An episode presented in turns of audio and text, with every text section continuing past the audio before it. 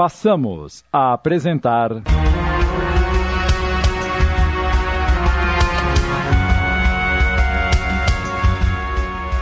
Bem e o Mal. Obra psicografada por Wanda Canuti, adaptação de Sidney Carbone.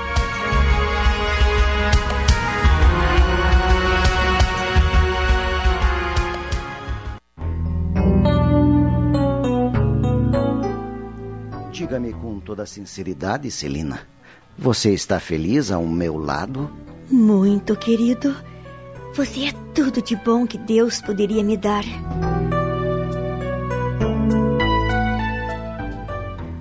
Há dois anos, Walter e Celina haviam se casado. Residiam em uma cidade progressista, cheia de oportunidades, mas também cheia de vícios e torpezas, porque é e será assim, enquanto o ser humano não pautar suas ações somente no bem. O casal amava-se, vivia feliz, mas Walter, enquanto o primogênito não se fazia anunciar, estava impaciente. Está demorando tanto, Celina. Amigos meus que contraíram matrimônio na mesma época já tiveram os seus filhos e eu me sinto constrangido diante deles. Eu sinto muito, Walter. Mas se Deus ainda não nos mandou um filho, deve ter suas razões. Eu não vejo a hora de termos um garoto correndo por esta casa.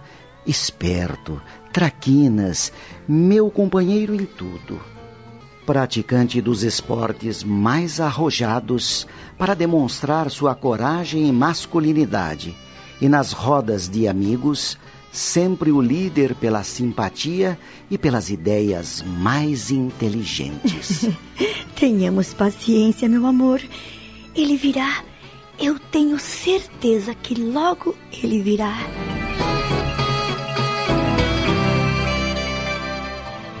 Um dia, porém, depois de uma espera que Walter considerava muito grande. Walter, meu amor, eu estou grávida. Grávida? Finalmente, Celina, finalmente! Eu não disse que logo o nosso filho viria. Vou começar a comprar os seus brinquedos hoje mesmo. Ainda é muito cedo, querido.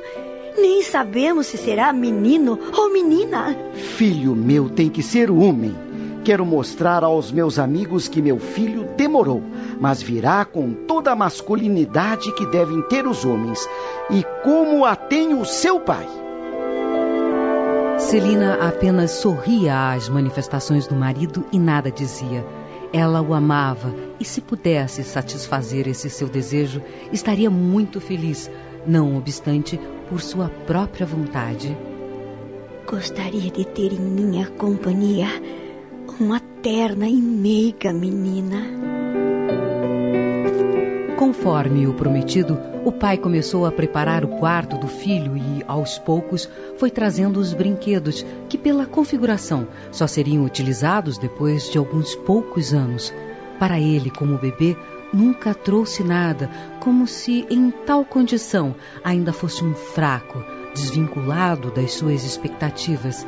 Mas ele cresceria e era o que importava.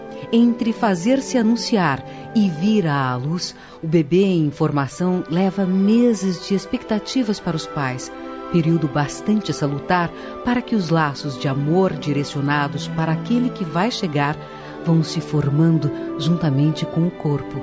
Se no momento em que anuncia ele já é alvo do amor e da alegria dos pais, os dias transcorrem, os meses completam-se e no momento em que chega, esse amor já foi consolidado e a alegria é muito maior.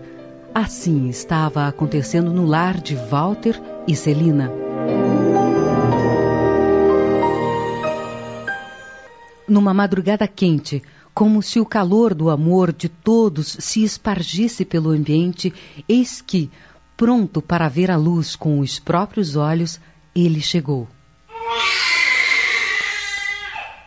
A preocupação maior do pai era saber se era homem ou mulher. Nunca dizia menino ou menina, mas transportava para o futuro essa condição. Quando lhe anunciaram que era um menino, imediatamente ele corrigiu em grande alegria. É um homem. é um homem. Também, vindo de mim, não poderia ser outro. Se no futuro alguma mulher chegar, não terá importância e será bem recebida. Mas o primeiro, o meu primogênito, aquele que me acompanhará sempre, tinha que ser homem. Ele é muito chorão. Isto sim. É choro de homem, permitido só enquanto é um bebê, porque no futuro não chorará mais. Homem não chora, e filho meu nunca chorará. E o nome, querido? Precisamos escolher um bem bonito. Meu filho só poderá se chamar Átila, homem de coragem forte e conquistador. Embora desumano, mas é esse o nome que lhe cabe. Átila. Preferia que meu filho tivesse outro nome, um nome mais comum, que não marcasse tanto. Esse não fica bem a uma criança tão tenra e tão bonitinha. Ele não será sempre criança, meu amor. E quando crescer, me agradecerá pelo nome que lhe dei. Não esteja certo disto. É um nome muito pesado, marcado por muitas devastações e maldades. Nosso filho retirará do nome a força, a coragem, o destemor, sem que precise ser mal. E depois, um pouco de respeito sempre gerará o que será bom para ele. Não sei, não. Tenho receio. Não precisa ter receio de nada, Celina. Ele crescerá e todos o respeitarão como o homem forte que será. Se nada posso fazer para impedir, terei que me conformar, mas afirmo-lhe. Esse não é o nome que eu gostaria que meu filho tivesse. Assunto encerrado. Vou sair e logo trarei o primeiro documento atestando a sua existência um novo cidadão na face da terra, que será o que quiser, desde que siga as minhas orientações. Pobre criança que chegava, tão frágil e com um nome tão marcante. Como seria ela? Como se portaria ao saber de quem lhe fora copiado o nome? Que espírito ali estaria chegando para cumprir a sua encarnação?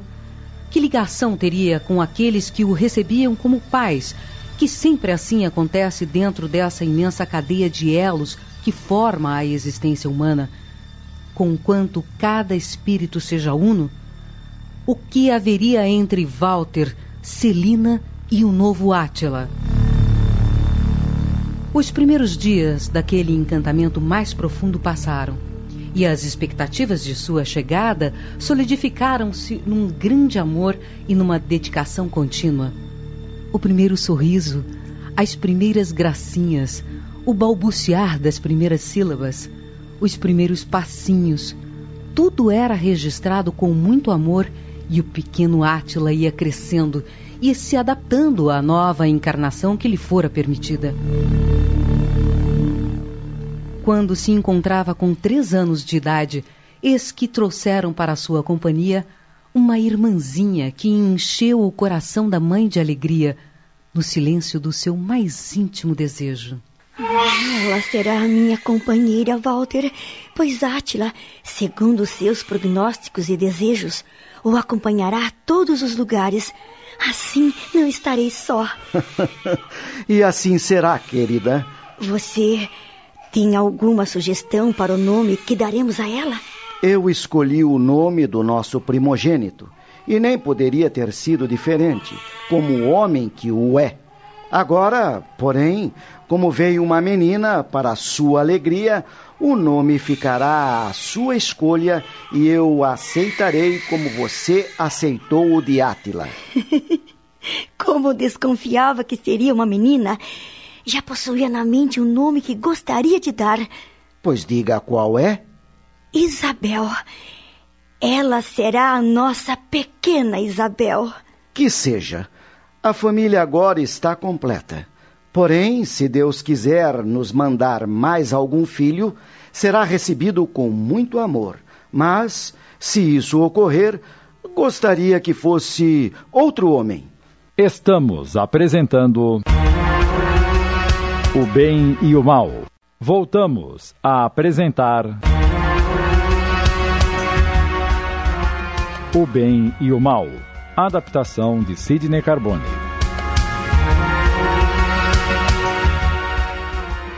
Na paz familiar, no desejo dos pais de verem os filhos crescerem sadios e bem dispostos, o tempo foi transcorrendo. Quando Isabel completou cinco anos de idade, Átila já contava com oito. O menino frequentava uma escola onde aprendera as primeiras letras, era aplicado aos estudos, caprichoso com seu material escolar e bastante dedicado ao que aprendia, sempre ávido de mais aprender. Quando um ensinamento novo era incorporado ao seu conhecimento, ele, ao chegar em casa, corria para a mãe lhe mostrar e explicar o que havia aprendido. Você é um menino muito inteligente, Átila. Apesar de todo o desejo do pai, de todas as suas expectativas, notava-se em Átila um apego maior à mãe. Cada vez que o pai insistia em levá-lo a algum lugar, o menino recusava, pedindo-o que o deixasse com a mãe e a irmã, com quem passava todo o tempo que lhe restava das obrigações escolares. Esse jeito do nosso filho não está me agradando em nada, Celina.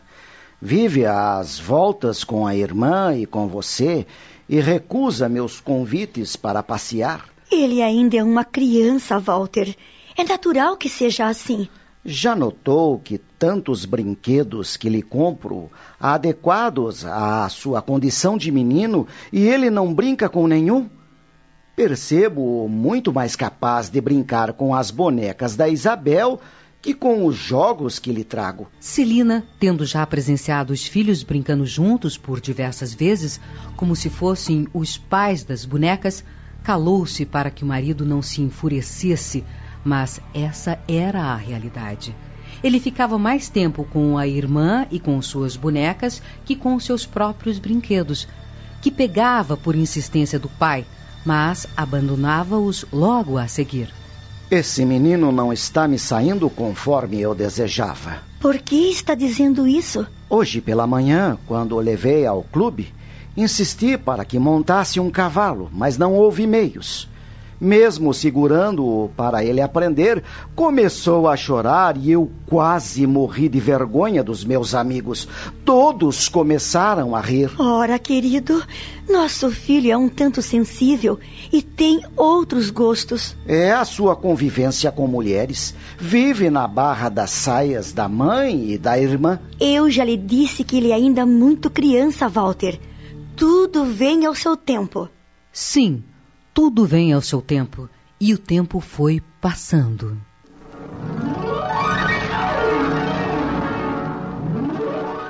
Átila completou seu curso primário, o básico para prosseguir, e agora, com 12 anos de idade, iniciava uma outra etapa em seus estudos. O pai zeloso em seus princípios e achando que o filho estava convivendo muito com mulheres, matriculou-o em uma escola onde só se admitiam crianças do sexo masculino. Lá ele estará bem e aprenderá com os outros meninos o que é ser homem. Os primeiros dias de aula transcorrem normais e rotineiros. Quase ninguém se conhecia, a não ser os que já vinham de anos anteriores. Com o decorrer do tempo, porém, quando os professores passaram a solicitar mais a participação dos alunos para a verificação do aprendizado, Átila começou a destacar-se. Sempre atento, era o primeiro a responder as perguntas e nos testes escritos, sua nota era sempre a mais alta. Ele começava a chamar a atenção dos companheiros que passaram a observá-lo com mais acuidade e, como nada foge aos olhos dos garotos dessa idade, quando despertam para a puberdade com todo o interesse que essa nova condição lhes traz, eles perceberam em Átila algumas reações diferentes. Apegados a elas, começaram a imitá-lo em muitos gestos, atitudes e falas, exagerando determinados detalhes para mais chamar a atenção, e o problema ficou instalado. Ouvindo e vendo o que eles faziam, Átila nada comentava, mas começou a se analisar. Por que eu sou diferente? Por que não me integro às brincadeiras dos outros meninos? Por que riem de mim e nunca me convidam para nada? Certa ocasião, um dos professores, inocentemente, entusiasmado pelo progresso que o menino fazia, muito maior que o de qualquer colega. Meninos, hoje vou lhes narrar a história de Átila, o grande conquistador, de quem o pai do companheiro de vocês deve ter copiado o nome. Prestem atenção. A partir desse fato, os companheiros tiveram o que lhes faltava para mais o atormentarem, tanto em palavras quanto em gestos, imitando o grande conquistador, mas com modos delicados e voz doce. Aí teve início, verdadeiramente, o suplício do garoto, até então perfeitamente adaptado em sua condição, a não ser nos gostos contrários ao que o pai manifestava. Ao chegar em casa, fechou-se em seu quarto e chorou muito. A mãe ficou preocupada e foi tentar conversar com ele. Por mais que insistisse em bater na porta. Filho, o que você tem? Vamos conversar. Abra a porta. Depois de algum tempo, após ter desabafado através das lágrimas toda a dor da vergonha que passara, sem coragem de reagir. Oh, meu querido, eu já estava ficando nervosa. Celina entrou no quarto e, notando os olhos vermelhos do menino, acariciou-o com ternura.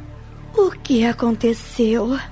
Não sei a razão, mamãe, mas sou diferente dos meus colegas e eles vivem caçoando de mim. Mas por quê? O que você fez? Não fiz nada. Até agora eu não dava atenção e fingia que não era comigo. Mas hoje, depois da explicação do professor, foi muito pior. Que explicação foi essa para ter ocasionado tantos problemas? Ele falou sobre aquele rei de quem papai copiou o meu nome. E o que tem isso? A senhora não entendeu? Ele era um conquistador cruel e desumano, devastador e impiedoso. Não é por isso que você deva ser igual a ele. Deus nos livre se eu fosse. Com certeza eu não preciso ser igual. Mas eles caçoaram de mim, pois acham meus modos delicados em confronto com os do Átila antigo. Ora, não se preocupe, meu filho. Eles devem sentir inveja pelo progresso que revela. Você deve ser muito mais inteligente que eles e, sem terem como se sobrepor aos seus conhecimentos e aplicação, atacam-no. É uma reação natural dos que não podem competir através do aproveitamento que a inteligência lhe favorece. Eu não quero mais voltar àquela escola. Não diga isso, meu filho. Seu pai não entenderá e nem concordará. O que importa são os bons resultados que você tem obtido. Quanto ao que lhe fizeram, é só não dar importância, que se esquecerão e não o atacarão mais. Não será fácil, mamãe. Amanhã poderá ser pior. Poderão preparar-me alguma e não sei se resistirei. Quem sabe nada disso acontecerá? Peça ao papai para me tirar daquela escola, mamãe, por favor. Você sabe que não adiantará nada, Atila. Seu pai quer que você frequente uma escola só de homens. E que importância tem isso? Prefiro estudar num lugar onde eu tenha tranquilidade e não sofra tantos ataques.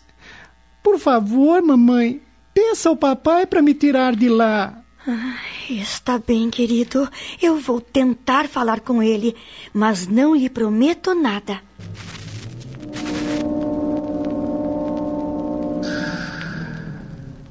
Isso acontece porque ele não reage. Queria ver se fosse comigo fariam uma vez só e nunca mais se atreveriam a repetir qualquer insulto. Átila nunca faria isso. A culpada é você. Criou-o como se fosse uma mulher. Não diga isso, Walter. Cada um tem o seu próprio temperamento. Não é porque ele passa o dia comigo que tinha que ser assim. Todas as crianças passam o dia com as mães, sejam homens ou mulheres, e não são como o nosso filho. Pois para mim é um castigo ter um filho como ele. Pelo amor de Deus, não diga isto. É um castigo, sim, repito. Eu, que sempre desejei um filho homem com toda a masculinidade, Tenho um fraco, um pusilânime, que se deixa encolher ante os ataques dos colegas. Você preferiria que ele vivesse brigando pelas ruas? Pelo menos revelaria força e coragem, e não me faria passar tanta vergonha. É duro admitir, mas esse menino é um. um... É, cale-se, por favor. Átila só nos tem dado satisfações. É um garoto bom, estudioso e muito amoroso. Pois eu desejaria que estudasse menos, fosse menos delicado e mostrasse mais qualidades de homem. Ele ainda pode ser considerado uma criança. Mas já mostra muito bem o que é. Por favor, Walter, tire-o daquela escola. Nunca! Ele vai continuar lá se o retirar dessa, serei obrigado a fazê-lo constantemente todas as vezes que chamarem ele de. de. E depois que passar por todas as escolas desta cidade, o que será, hein? Então, converse com ele. Não. Minha raiva e minha vergonha são tão grandes que, se o fizer, não responderei por mim. Não foi com você que ele desabafou? Pois diga-lhe que falou comigo e eu não concordei. Diga-lhe que seja homem e reaja, e ninguém caçoará dele. Enquanto se encolher, acontecerá sempre. Depois que conversei com ele, estive pensando muito. Imagino que grande parte dos problemas que ele está enfrentando é devido ao seu nome. O problema não vem do nome, mas de quem o tem que ele faça jus ao nome que lhe dei e nada mais acontecerá. Que se imponha aos colegas e não se acovarde. Que mostre que é homem e não um cordeirinho assustado que vive ao redor da mãe. Por favor, Walter, converse com ele. Não quero mais tocar nesse assunto, Celina. Por mais que Celina quisesse consolar o filho, orientá-lo, compreendê-lo, ela percebia que ele era diferente, porém, essa diferença não a afetava. Ela amava-o e sentia-se bem com o seu modo de ser. Só não havia pensado ainda no que poderia ocorrer fora do lar, quando ele se encontrasse a descoberto de sua proteção e no que poderia acontecer no futuro, quando todas aquelas diferenças se acentuassem. Dentro do lar, com certeza, ele também sofreria pelo orgulho e pela incompreensão do pai. No dia seguinte, sem consultar o marido, Celina foi ao colégio. Na presença do diretor, expôs a humilhação que o filho estava sofrendo por parte dos colegas, na esperança de que ele tomaria as providências necessárias, sem que Átila precisasse deixar a escola, com o que o pai não concordava. O diretor mandou chamar o professor e passou-lhe uma reprimenda. Surpreso porque o fizera com a melhor das intenções, pelo excelente aproveitamento que Átila revelava, ele sentiu-se extremamente penalizado. Desculpe-me, jamais tive o propósito de magoar o menino. Falei sobre o grande conquistador a título de curiosidade, sem imaginar que isso pudesse trazer graves consequências ao seu filho. Depois de um bom tempo de conversa entre os três, o professor disse: Senhora, aconselho a levar Átila a um médico que poderá lhe dar alguma orientação para ajudá-lo a vencer o problema que começa a se estabelecer. O pior a enfrentar em casa é a incompreensão do meu marido. Ele nem sabe que estou aqui. Sempre quis um filho, não como é o nosso, mas um que pudesse acompanhá-lo e seguir a sua orientação para mostrar cada vez mais a masculinidade nas atitudes. Átila, porém, é sensível de sentimentos e delicado de atitudes, com o que ele não se conforma. Pois então, procure a orientação de um bom profissional para que o seu filho não continue a enfrentar problemas como esse que estão começando. Ontem foi pelo que eu falei, mas amanhã será por um outro motivo. Se ele é diferente dos companheiros, tudo será pretexto para embaraços. É lastimável o que está ocorrendo, ainda mais por minha culpa, pois admiro-o muito e gostaria que todos os meus alunos fossem aplicados, estudiosos e inteligentes quanto ele. Mas veja bem, senhora, Não tente resolver o problema sozinha. Os pais precisam unir-se numa união de amor para ajudar os filhos quando este ou aquele problema interfere no seu bem-estar. Qualquer comportamento que o pai quiser impor ao filho será pior. Se Átila não se sente mais à vontade nesse colégio, talvez a solução seja mesmo transferi-lo para outro, apesar de que eu lamentaria perder um excelente aluno. Mas se for para o seu bem, por que não tentar? Vendo que nada mais adiantaria dizer, Celina despediu-se. Agradeceu a atenção e o conselho e foi para casa, decidida a ter uma conversa séria com o marido. Átila interceptou a mãe assim que ela entrou em casa, desejando saber o resultado da conversa que ela tivera no colégio. Celina resumiu em poucas palavras, dizendo que conversaria com o seu pai e juntos resolveriam o que fazer. À noite, após o jantar, Celina chamou o marido ao quarto e contou-lhe que estivera no colégio conversando com o diretor e o professor do filho, expondo o aconselhamento recebido, este. Você não devia ter feito isso, Celina. E não vamos procurar médico nenhum. O caso desse menino se resolve com um bom corretivo físico para colocá-lo no lugar em que ele deveria estar como o homem que é. Terei que ir só com Átila procurar um médico, cuja especialidade nem sei qual deverá ser. Eu não irei e proíbo-a de fazê-lo. Nós temos que tomar uma atitude. Precisamos ajudá-lo. Do contrário, ele retrairá cada vez mais e acabará nem saindo mais de casa. É o melhor que ele pode fazer. Assim, não passarei vergonha. Não fale assim, Walter. Não seja tão intransigente e incompreensível. Nosso filho sofre por uma situação criada por você mesmo e precisamos ajudá-lo. Como criada por mim? Eu sempre desejei, estimulei-o para que fosse um verdadeiro homem. Se há algum culpado, é você que o criou como mulher. Nunca criei meu filho como mulher. Se ele é mais sensível que os outros meninos de sua idade, não é culpa minha, mas do seu próprio modo de ser. Temos que fazer alguma coisa por ele. E se um médico é a primeira providência, nós o levaremos. Procure informar-se a que médico deveríamos ir. Está ficando louca?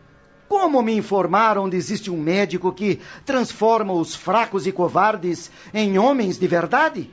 Eu morreria de vergonha se tivesse que fazer isso. Você é uma pessoa inteligente e saberá colher uma boa informação.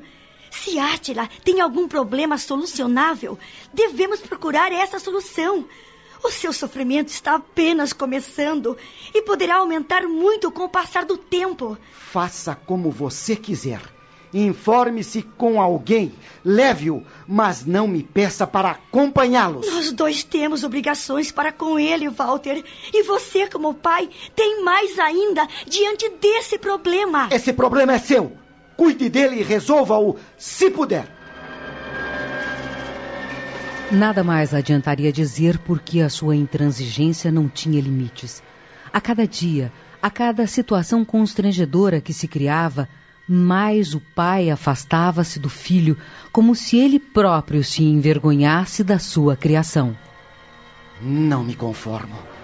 Eu, que sempre me considerei um homem com toda a virilidade acentuada, como pude gerar um filho que aparenta ser homem, mas que demonstra todas as características femininas? Onde errei que gerei uma aberração? Tenho um filho que não é nem homem e nem mulher, para minha vergonha.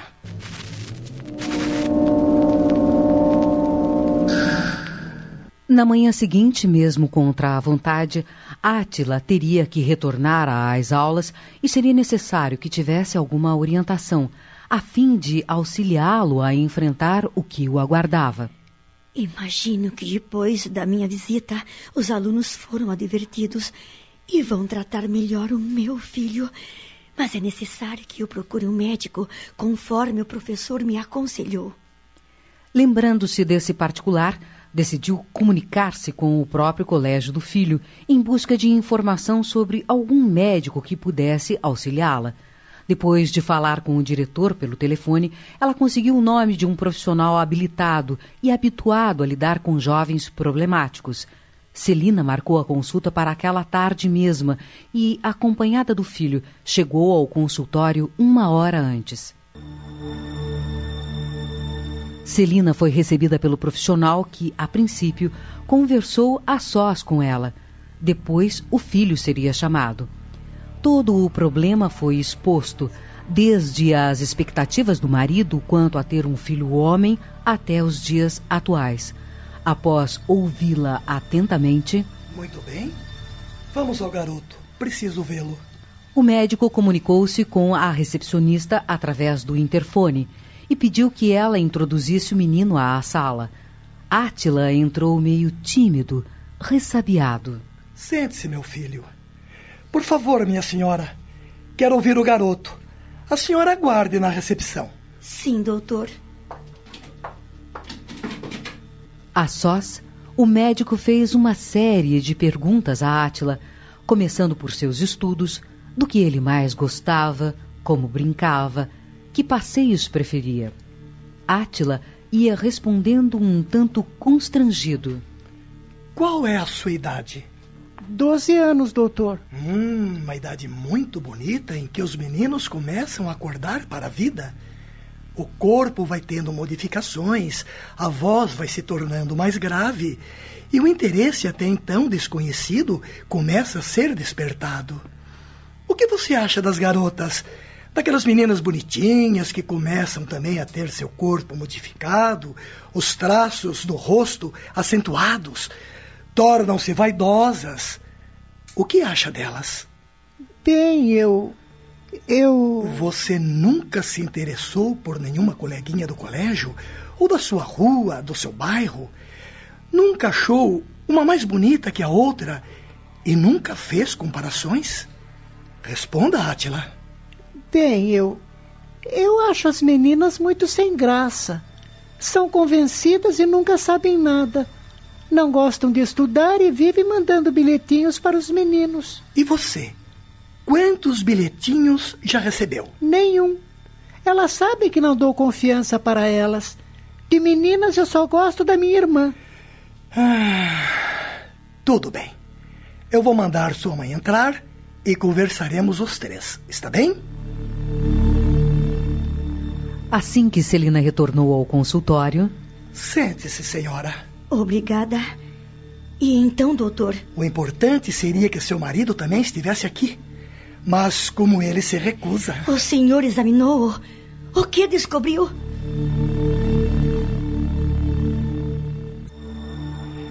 Eu fiz o que devia nesses casos, senhora, e compreendi que a situação é difícil para vocês, mas é difícil também para ele.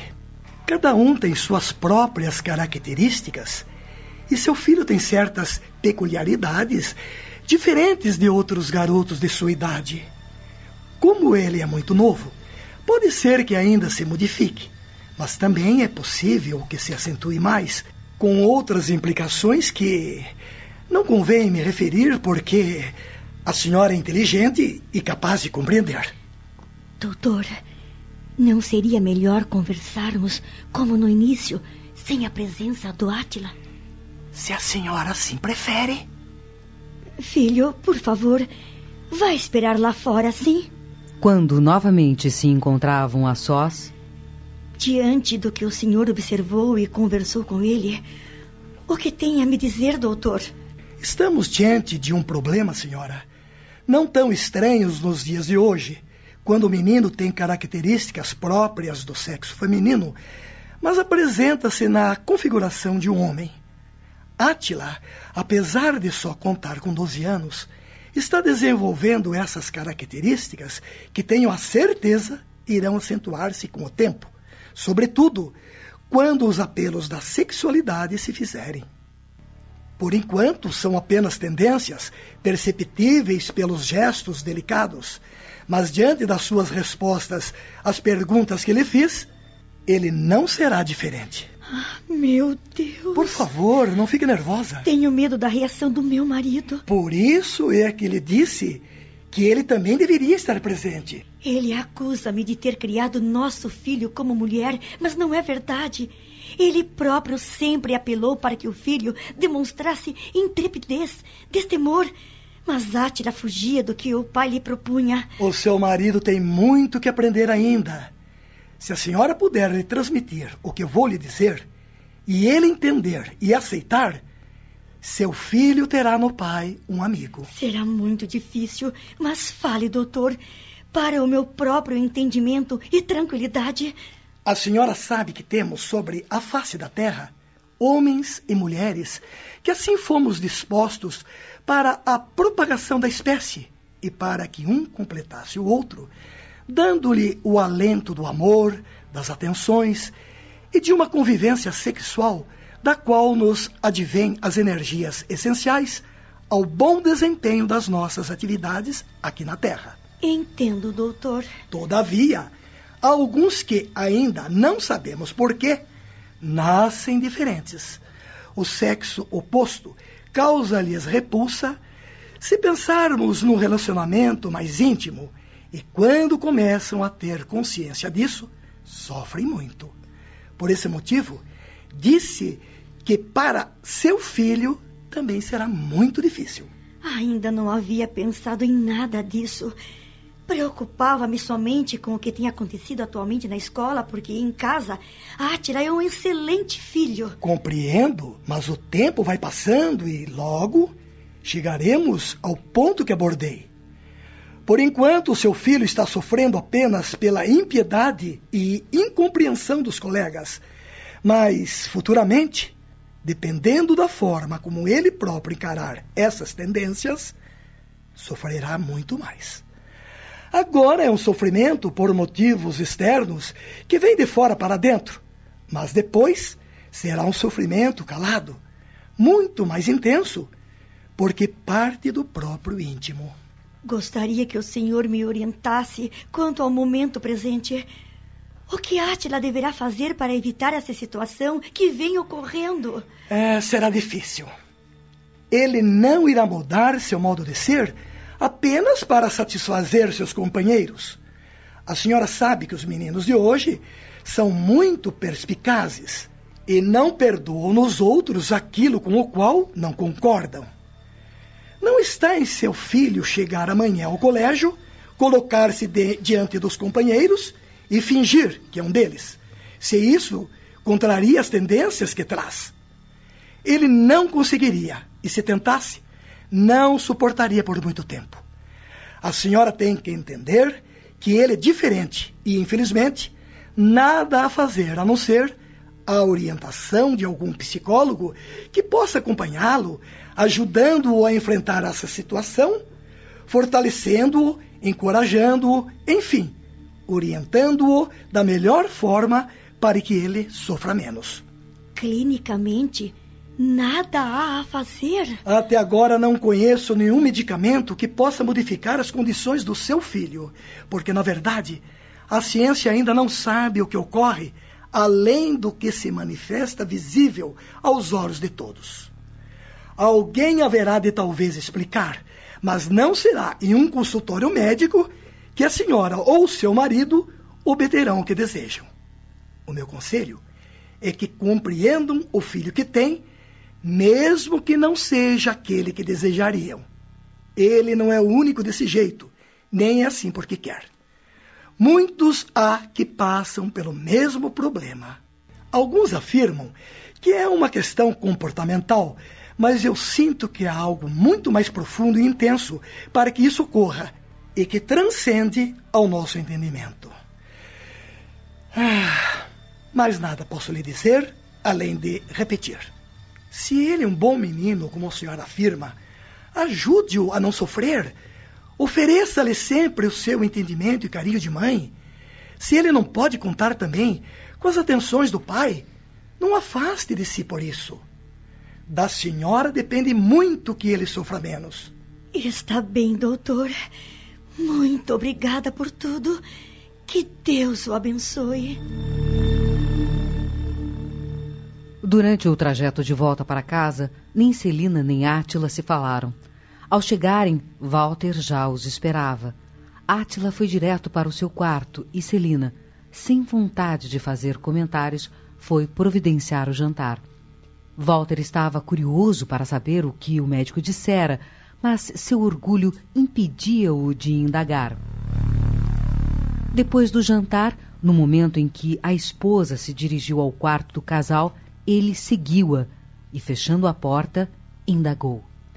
Vai ou não vai me contar o que o médico falou? Ele nada disse além de que devemos tratar nosso filho com muito amor, porque dias mais difíceis ainda virão. Afinal, a doença dele tem ou não tem cura? Celina acabou contando tudo o que ouvira do profissional, acentuando que nenhum medicamento havia que pudesse inverter aquela condição. Irritado, Walter não se conteve e exclamou: Não sei por que Deus tinha que me mandar uma aberração dessas. Justamente para mim, que sempre desejei um filho macho de verdade. Não sei se suportarei daqui para frente tudo o que ainda pode acontecer. Nós não escolhemos os filhos que temos, Walter. Até podemos desejar tê-los como nós queremos e gostaríamos. Mas antes de serem nossos, são filhos de Deus que sabe exatamente como eles precisam ser. Deus não teve piedade de nós. De nós não, de mim, porque você não está nem aí. E por que deveria ter se algo muito mais importante, embora indecifrável para nós, deve estar por trás de tudo isso? Deus não escolhe ninguém para privilegiar com a felicidade ou alguém para castigar com sofrimento. Eu tenho pensado muito e gostaria de ter algumas explicações que me fizessem entender melhor. Entretanto, acima de nós mesmos, do seu orgulho abatido de pai.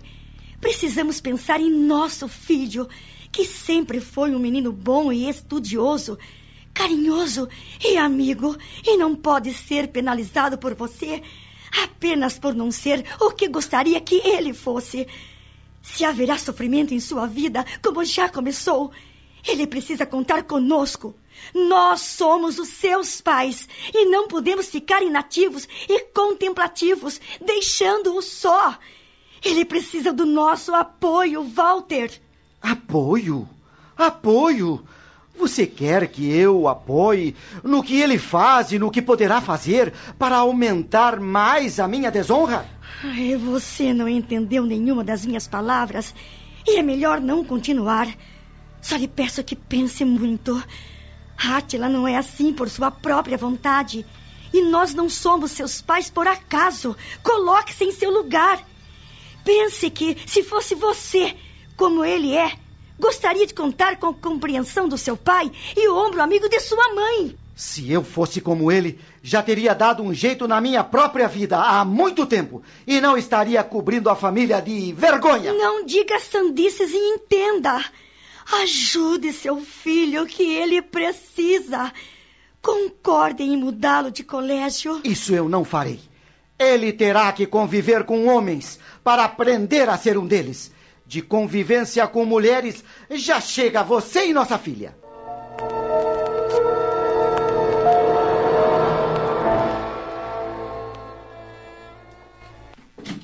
Posso entrar, filho? Claro, mamãe. O que está fazendo? Lendo um pouco. Mas já é tarde, querido. É melhor você dormir que amanhã precisa se levantar cedo para ir ao colégio. Eu não vou mais àquele colégio, mamãe. Se papai me transferir para outra escola, continuarei a estudar. Caso contrário, não irei mais e ele não pode obrigar-me. Mas, meu filho. Agora que os meninos começaram a fazer chacota de mim, não vão parar mais, mamãe. Cada dia terão uma preparada para mim e não estou disposto a suportar. Mas eu conversei com o diretor, com o seu professor. Eles são de tomar uma providência. Por mais que tentem, não conseguirão reprimi-los. Até seus olhares serão de menosprezo, de ironia, e eu não aguentarei. Eu sinto muito porque gosto de estudar, mas àquele colégio não voltarei mais. Ai, tudo bem, tudo bem, meu amor, tudo bem. Eu vou falar com seu pai outra vez. Mas agora descanse. Tenha uma boa noite. A senhora também. Celina retornou ao seu quarto para falar novamente com o marido, apelando para o seu bom senso, mas ele já estava dormindo. Amanhã, assim que ele acordar, comunicarei a decisão de Átila.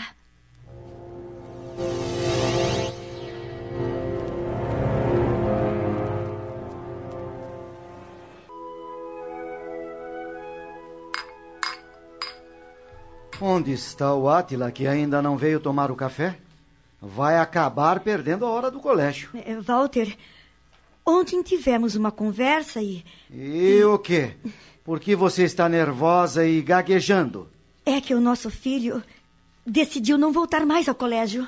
O quê? Ele quer mudar de escola e você tem que respeitar a sua vontade. Mas quem aquele sujeitinho está pensando que é para ir tomando decisões?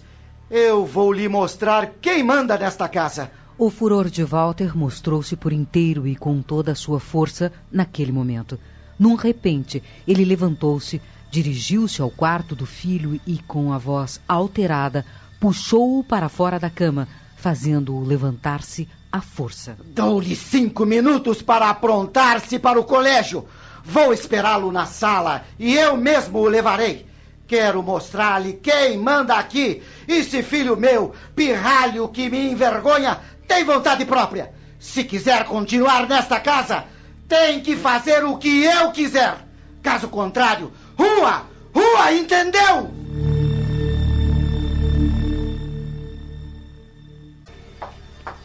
Enquanto o pai se dirigiu à sala para esperá-lo, Átila foi se aprontando, mas as lágrimas impediam-no de ser ágil. No tempo determinado, portando seu material escolar, apresentou-se ao pai ainda chorando e, com os olhos súplices, tornou para a mãe como a lhe pedir socorro, e ela, indo encontrá-lo, abraçou-o carinhosamente. Ainda haveremos de encontrar uma solução, filho. Enxugue essas lágrimas agora. Se fosse um homem de verdade, não choraria. É por isso que me envergonho desse filho. E vamos de uma vez. Mas ele nem tomou café, Walter. Se quisesse comer, que se levantasse mais cedo. As aulas não esperam a vontade dos covardes. Vamos! Encolhidinho e triste, Átila acompanhou o pai, mas o seu íntimo era um turbilhão.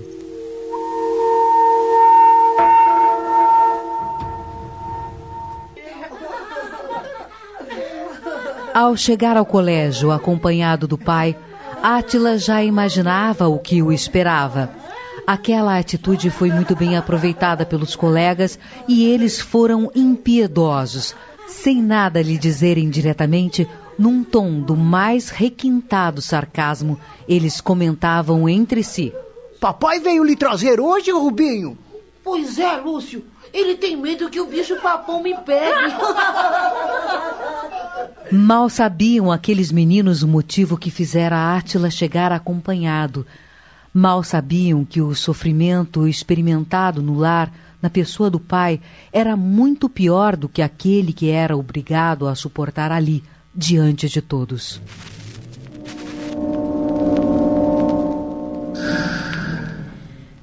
Como gostaria de ajudar o meu filho, transmitir-lhe paz, segurança, mas como? Se meu próprio marido se mostra um opositor ferrenho, promotor da desarmonia que começa a se instalar entre nós. Celina passou a manhã pensando e estava sentindo uma carga pesada demais para carregar sozinha. Precisava de alguém para dividir seus problemas, uma pessoa amiga com quem pudesse desabafar. Ela possuía uma irmã com a qual sempre tivera um bom relacionamento. Casada e moradora na mesma cidade, possuía duas filhas, uma da idade de Isabel e outra mais nova. Raramente se visitavam, cada uma assoberbada pelos próprios afazeres, embora sempre se falassem por telefone. Contudo, os problemas mais íntimos não eram relatados. Há situações em que somente uma conversa direta, de pessoa a pessoa, frente a frente, é que podem ser expostas. Lembro-me que uma vez Júlia fez menção de uma nova crença que estava se adentrando no seu entendimento, para cujos mistérios a família do marido estava se voltando toda. Sentia-a entusiasmada, embora ela não tivesse entrado em maiores detalhes. Preciso ter uma conversa com ela. Com quem eu poderia desabafar, senão com a minha própria irmã? Logo após o almoço, Celina ligou para a irmã, expressando o seu desejo de visitá-la com os filhos.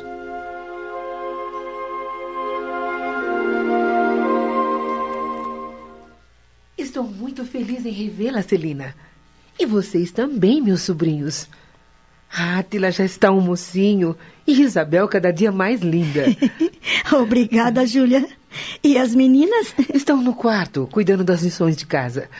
Vão lá, crianças. Podemos, mamãe? Claro, meu filho. Vamos, Isabel. Vamos. Sente-se, querida. Obrigada. Está tudo bem? Você me parece um tanto triste. Ai, na verdade, Júlia, eu vim aqui trazendo um grande problema que estamos enfrentando em casa e para o qual não vejo solução. Não vim pedir-lhe ajuda, mas à procura de alguém que me ouça, pois preciso desabafar. De que se trata, Celina? Falando assim, assusta-me. Você não está se entendendo com o Walter? O que está acontecendo? Nada com ele diretamente, mas por causa dele temos sofrido lá em casa. Por que diz temos?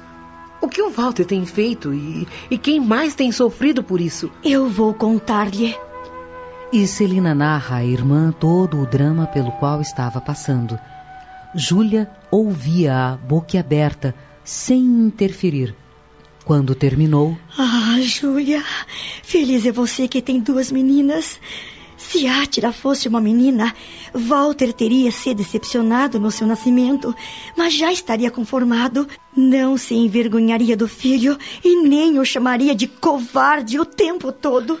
Não temos os filhos que queremos, Celina, mas os que Deus entende que precisamos ter. Já disse isso ao Walter, mas ele não se conforma, perguntando por que justamente ele tinha que passar por essa humilhação. Deus não se engana, nem escolhe alguns para sofrer, enquanto a outros parece dar tudo. Se Atla é do jeito que você falou, apesar de ser um bom menino, não está em nós discutir os seus desígnios. Alguma razão muito forte existe para que isso aconteça. E essa razão liga-se justamente a Walter porque ele é quem sente o seu desconforto. É alguma prova pela qual ele deverá passar, algum resgate que deverá efetuar. E Átila é o seu instrumento. Não entendo muito bem o que está dizendo, porém, seu problema é com Walter, porque o meu filho tem que sofrer por isso porque nada acontece por acaso. Se Walter tem algum débito a resgatar nessa área, Átila também o tem e muito mais intenso. Mas não sabemos a causa. É necessário ter muita compreensão para superá-lo. Se ele conseguisse compreender, entenderia melhor essa condição do filho. Eu o ajudaria a enfrentar o que não vai ser fácil, em vez de, de, de piorar a situação, aumentando-lhe o sofrimento. O seu marido precisa se modificar, Celina. Do contrário, Átila poderá não suportar e cometer algum ato contra Deus, amealhando para o seu espírito um compromisso que levará muito tempo para ser desfeito. Sinceramente, Júlia, nunca ouvi falar dessa forma com tanta segurança, demonstrando conhecimento e clareza nessas afirmações. Onde adquiriu essas informações? Há algum tempo venho me ocupando desses mistérios e tenho aprendido bastante, embora muito ainda me falte.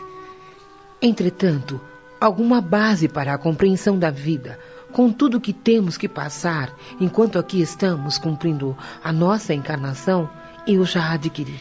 Tenho comigo que Deus é todo justiça, mas não consigo levar meu entendimento além disso e não sei o que acontece. Essa minha crença vem de uma espécie de intuição, de uma compreensão interior inexplicável. Isto significa que você já está preparada para absorver esses conhecimentos que a doutrina espírita nos transmite, transmitindo-nos com eles a razão dos sofrimentos, baseados em alguma causa anterior que os provocou. Deus não castiga nem privilegia, mas somos nós mesmos, com nossos atos, que nos obrigamos a uma vida difícil, a fim de entendermos bem a nossa passagem pela Terra, a oportunidade de uma existência que Deus nos concede. Ah, se o Walter pudesse entender tudo isso. Mas se eu lhe contar essa nossa conversa, ele irá morrer de rir. Ainda me falta muito a aprender. Mas o pouco que já sei tem sido o cajado no qual me apoio para caminhar, procurando escolher a direção certa, sem errar muito. Onde você tem adquirido esse conhecimento? Você sabe que alguns familiares do meu marido sempre tiveram essa crença. Outros foram se voltando para ela com o tempo. Nós é que resistimos até agora, mas nos rendemos à evidência dos fatos, à lógica dos acontecimentos. Compreendemos a lei de causa e efeito e temos nos sentido bem. O que é essa lei de causa e efeito? É o que já me referi ao dizer que Walter e Átila devem ter algum débito por eles estarem sofrendo, cada um à sua maneira, mas cuja causa tem uma origem em algum ponto infeliz do passado. E é justamente nessa área que agora lhes é motivo de sofrimento. Todos nós estamos sofrendo, e se assim é, tenho meus débitos como ele os tem. Você demonstra compreensão e os tem ajudado, é diferente. Gostaria de aprender mais. No momento, diante da situação que enfrentam, o importante é que estejam encorajados, que se sintam fortificados e compreendam o porquê do que estão passando. E isto quem pode lhes proporcionar é o, o Evangelho segundo o Espiritismo, cujas lições são repositórios da força e coragem, de entendimento e paz. Então, através desse livro, eu saberei por que Átila é como é? Não exatamente, mas saberá que se ele é assim, a causa independe de você ou de Walter, no que se refere ao físico. Ela é muito mais profunda, pois está no espírito, com todos os débitos que carrega e que precisam ser ressarcidos. Eu lhe darei um exemplar para que o leve. Se também Átila se interessar pelas suas lições, as mesmas que Jesus aqui nos deixou transcritas pelos apóstolos, à luz da doutrina espírita, lhe será mais fácil e até para Walter. Se quisermos conversar com alguém que nos dê maiores explicações dessas causas, cujos efeitos estamos vivendo no nosso lar, haverá possibilidade? Ah, certamente. Mas por ora seria interessante e bastante benéfico que se apegasse ao Evangelho, até para compreender melhor qualquer explicação que queiram lhe dar. Até aqui falamos em compreensão, entendimento, causa e efeito, mas nada foi referido ao tratamento. Haverá um que modifique Átila para que ele não sofra. Veja bem, minha irmã. O que a doutrina espírita propõe é a modificação, não a do físico, que obedece às leis genéticas de acordo com as provas pelas quais ele tem que passar, mas a modificação do pensamento e das atitudes que servirão para burilar o espírito. É nessa que ela coloca todo o seu empenho. É o que o Walter está precisando. Em maior ou menor escala, todos nós precisamos.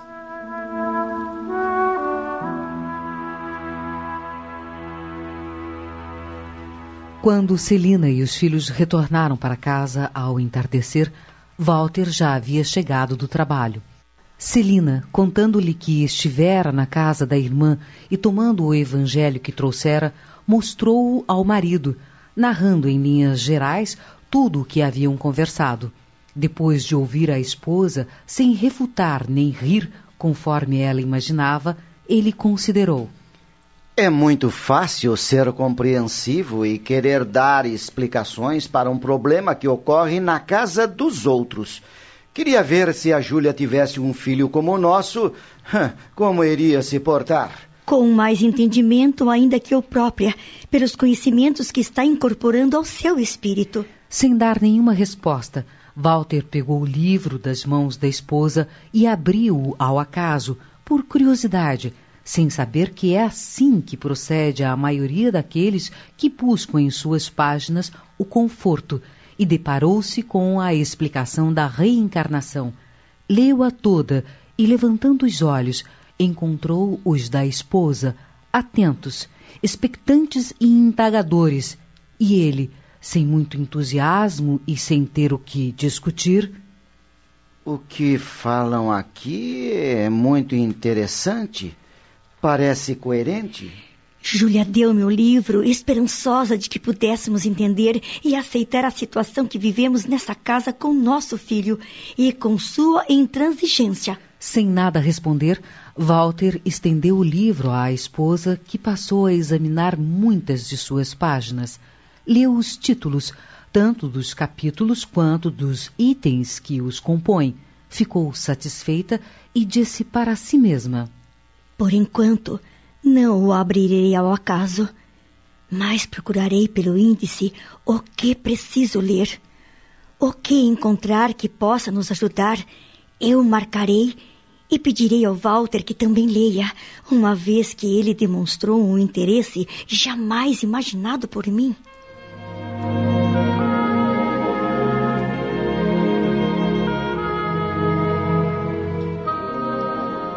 Nos dias subsequentes, Celina foi lendo muitas das lições do Evangelho, indicou algumas ao marido e, quando se deparou com as explicações sobre causa e efeito, ficou encantada.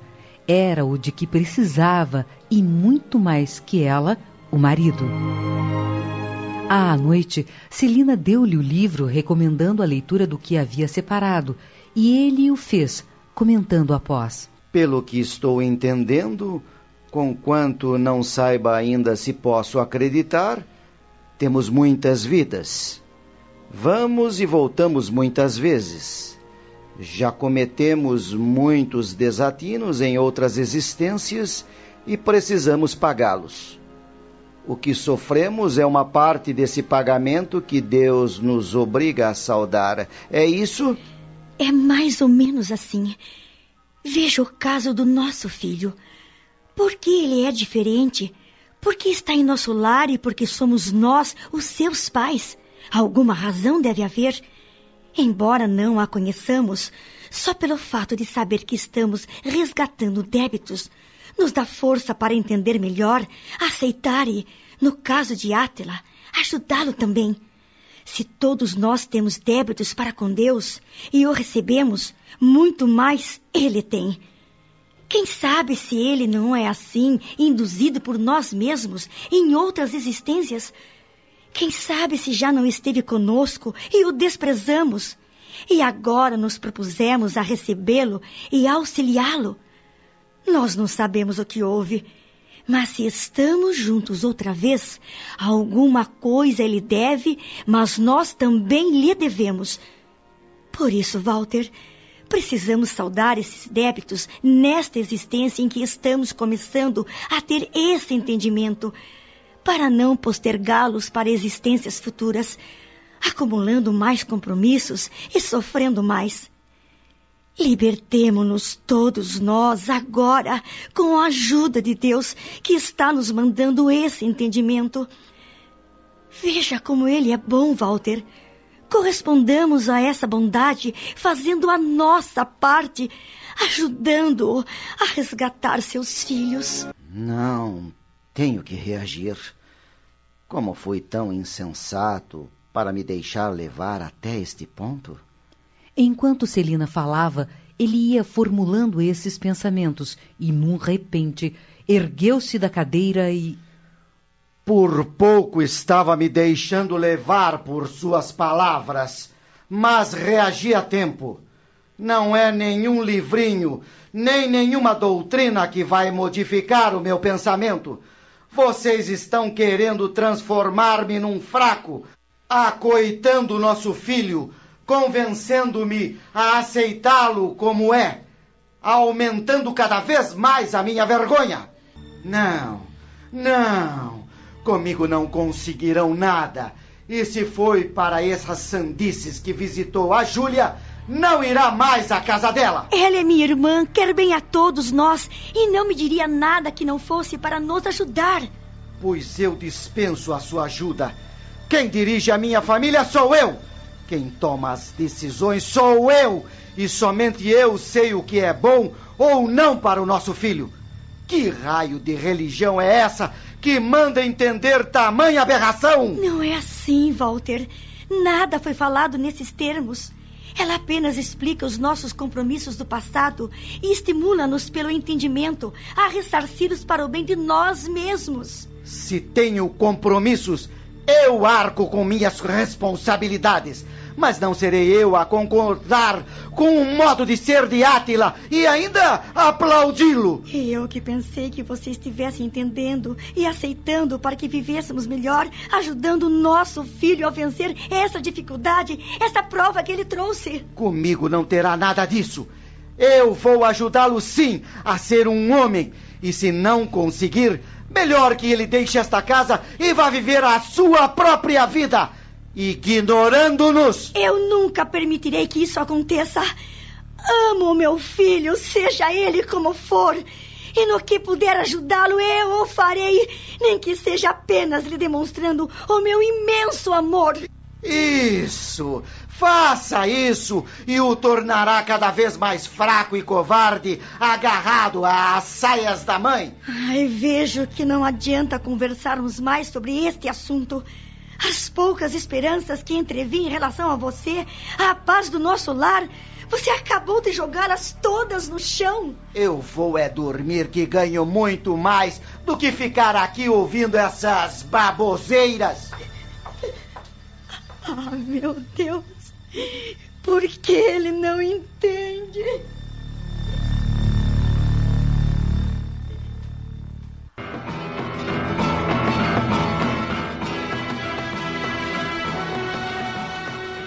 Aquele ano terminou. Átila foi aprovado com distinção. Outro se anunciava e nova tentativa foi levada a efeito para que o pai o transferisse de colégio, numa oportunidade que em nada prejudicaria seus estudos. Mas Walter. Ele vai continuar naquele colégio até que crie vergonha na cara e vire homem.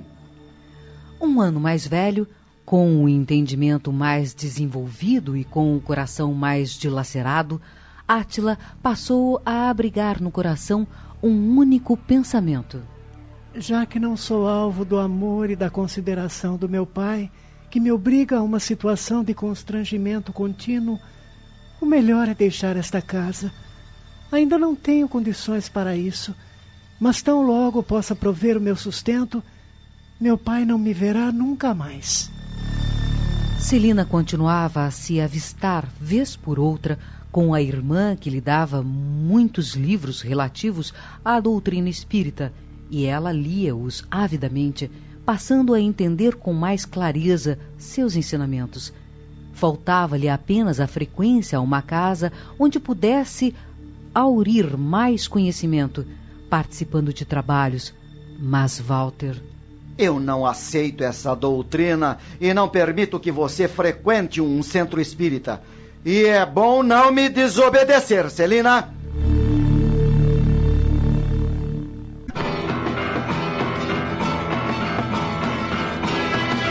Sem que nenhuma novidade ocorresse, a não ser a intensificação do que já conhecemos em relação a Átila, o tempo passou e ele concluiu, aos 15 anos, mais uma etapa de seus estudos.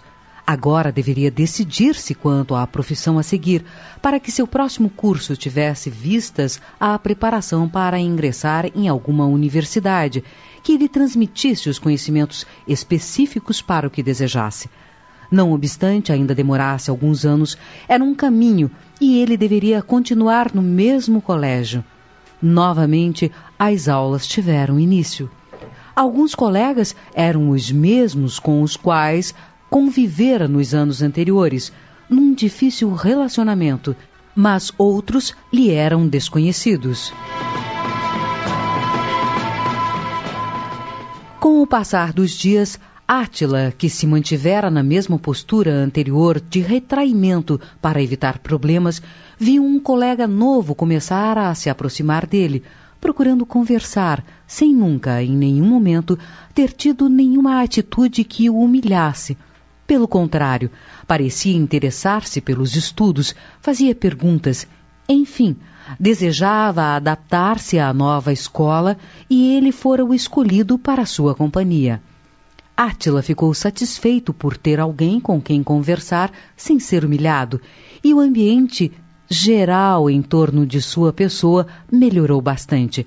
Os que antes não lhe davam tréguas parece que cansaram de se utilizar dos mesmos recursos e, atraídos, quem sabe, por interesses novos, deixaram-no mais em paz. A amizade entre Átila e Gilberto, o novo colega, começou a intensificar-se. Átila ajudava-o com alguma explicação, além das que os professores davam, quando ele não entendia, ou complementava-as com exemplos que lhe facilitassem o entendimento e ambos pareciam felizes. Átila, que nunca havia tido nenhum amigo, nunca levara nenhum colega ao seu lar porque era discriminado, certo dia pediu à mãe: Mamãe, posso convidar meu amigo Gilberto para frequentar nossa casa? claro que pode, meu filho. Você vive falando desse amigo. Enaltece tanto essa amizade que estou curiosa para conhecê-lo.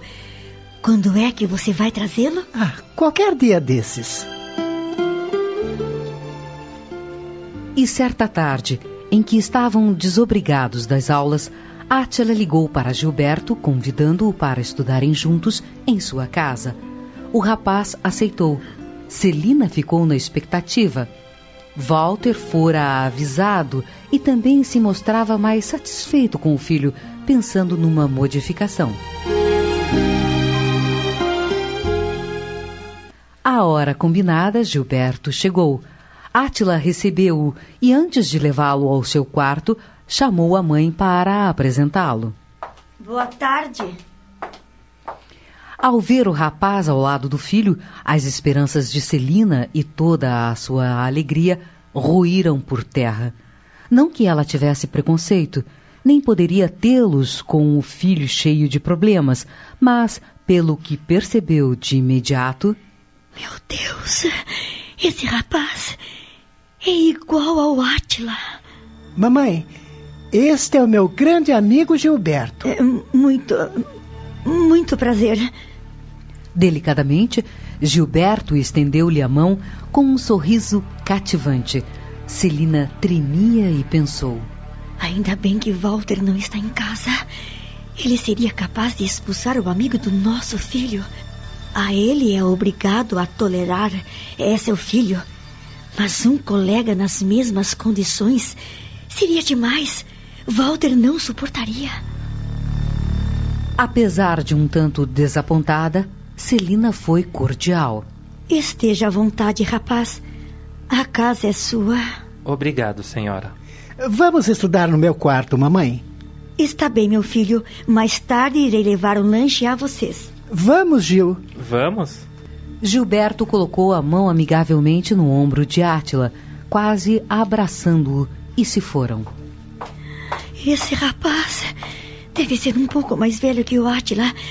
E a forma como os dois se trataram. Ah, oh, meu Deus, eu estou muito preocupada. O que até então fazia parte dos seus receios começou a acontecer. Lembrou-se das explicações que o médico lhe dera poucos anos antes e tremeu. Além de todo o sofrimento pelo qual vimos passando todos estes anos, teremos agora que enfrentar uma nova fase na vida do Átila. Como Walter reagirá quanto à sexualidade do nosso filho? E quando conhecer esse seu amigo, o que até então conseguiu a custo suportar, tomará rumos inesperados.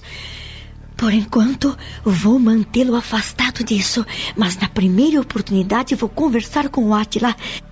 Tenho que saber detalhes a respeito dessa nova amizade. Os dois jovens fechados no quarto estudavam. Passado algum tempo. Deve ser mamãe. Trouxe um suco e lanche para vocês. Obrigado, mamãe. Átila tomou a bandeja e já ia fechar a porta, mas Celina. Deixe-me ver se está tudo em ordem por aqui, filho. E entrou no quarto do filho. Gilberto estava sentado em uma cadeira ao lado de outra que deveria estar sendo ocupada por seu filho, ambas diante de uma escrivaninha que Átila possuía para suas lições. Desculpe-me, não quero atrapalhar o estudo de vocês. Fique à vontade, dona Celina. É, está tudo em ordem. Espero que gostem do lanche. Ela deixou o quarto meio sem jeito, envergonhada dos seus receios, mas seus pensamentos não a deixavam em paz. Preciso estar atenta ao meu filho, até para auxiliá-lo se circunstâncias adversas ocorrerem. Se ele se deixar levar por sentimentos inadequados que o farão sofrer ainda mais. No final da tarde, os dois rapazes surgiram na cozinha, onde Celina começava a preparar o jantar. Mamãe, Gilberto já vai embora e quer se despedir de você. Ah, ah sim. Foi um prazer conhecê-la, dona Celina. O prazer foi todo meu, Gilberto. Tenha uma boa tarde. Você também, meu filho. Eu o acompanho até a porta, Gil.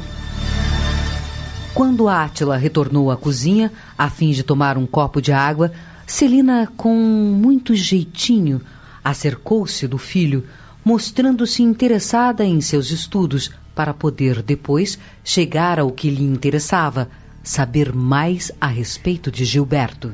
Filho, como o Gilberto se aproximou, já que você tem sempre enfrentado tantas situações desagradáveis com os colegas? Ah, ele procurou-me. Desde então estamos sempre juntos. Você considera esse rapaz um amigo em que pode confiar? O que a senhora quer dizer com essa pergunta? Eu. É, é, eu tenho preocupações com as amizades que pode fazer, Átila. É, você sabe, hoje em dia há muitas formas de perder um rapaz. Seja o vício que as más companhias impõem, ou seja o desvio dos estudos, prejudicando o futuro. A senhora sabe que não precisa preocupar-se com isso. Os estudos são importantes para mim. É neles que me apego e nos quais concentro minhas atenções para poder viver bem aqui em casa. E vício, não tenho nenhuma intenção de penetrar nesse mundo. Eu sei, filho.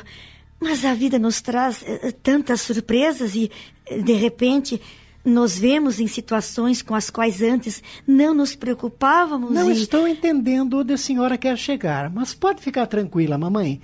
A minha vida é dentro desta casa, junto da senhora e da Isabel as pessoas que me compreendem. Está bem, meu querido. O que mais quero é vê-lo feliz. E eu seria muito mais se papai fosse diferente comigo. Até na escola tem estado bem.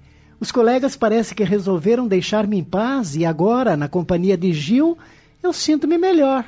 Filho, tenha amizade por ele, mas não a estreite demais para não sofrer futuramente. Você não conhece sua família. Não sabe como são. Eu vou voltar para o meu quarto, mamãe. Preciso guardar o meu material. É um assunto tão delicado para se tratar com um filho. Deveria ser obrigação do Walter, mas ele foge. E esses problemas, daqui para frente, tendem a se acentuarem cada vez mais. Walter e eu precisamos ter uma conversa séria para juntos traçarmos um direcionamento para o Átila que o auxilie a enfrentar as suas limitações e inversão com serenidade e equilíbrio. Talvez tenha chegado o momento de encaminhar nosso filho a um psicólogo. Quem sabe Júlia não possa indicar-me alguém dentro da doutrina espírita que possa nos dar alguma orientação. Certa noite em que os filhos se recolheram mais cedo para o repouso, Celina entendeu que havia chegado a hora de conversar com o marido. Sentado na sala, Walter folheava o jornal quando ela o abordou. Walter, preciso discutir um assunto importante com você, mas prefiro que seja em nosso quarto. O que está acontecendo? Por enquanto nada, mas ando preocupada.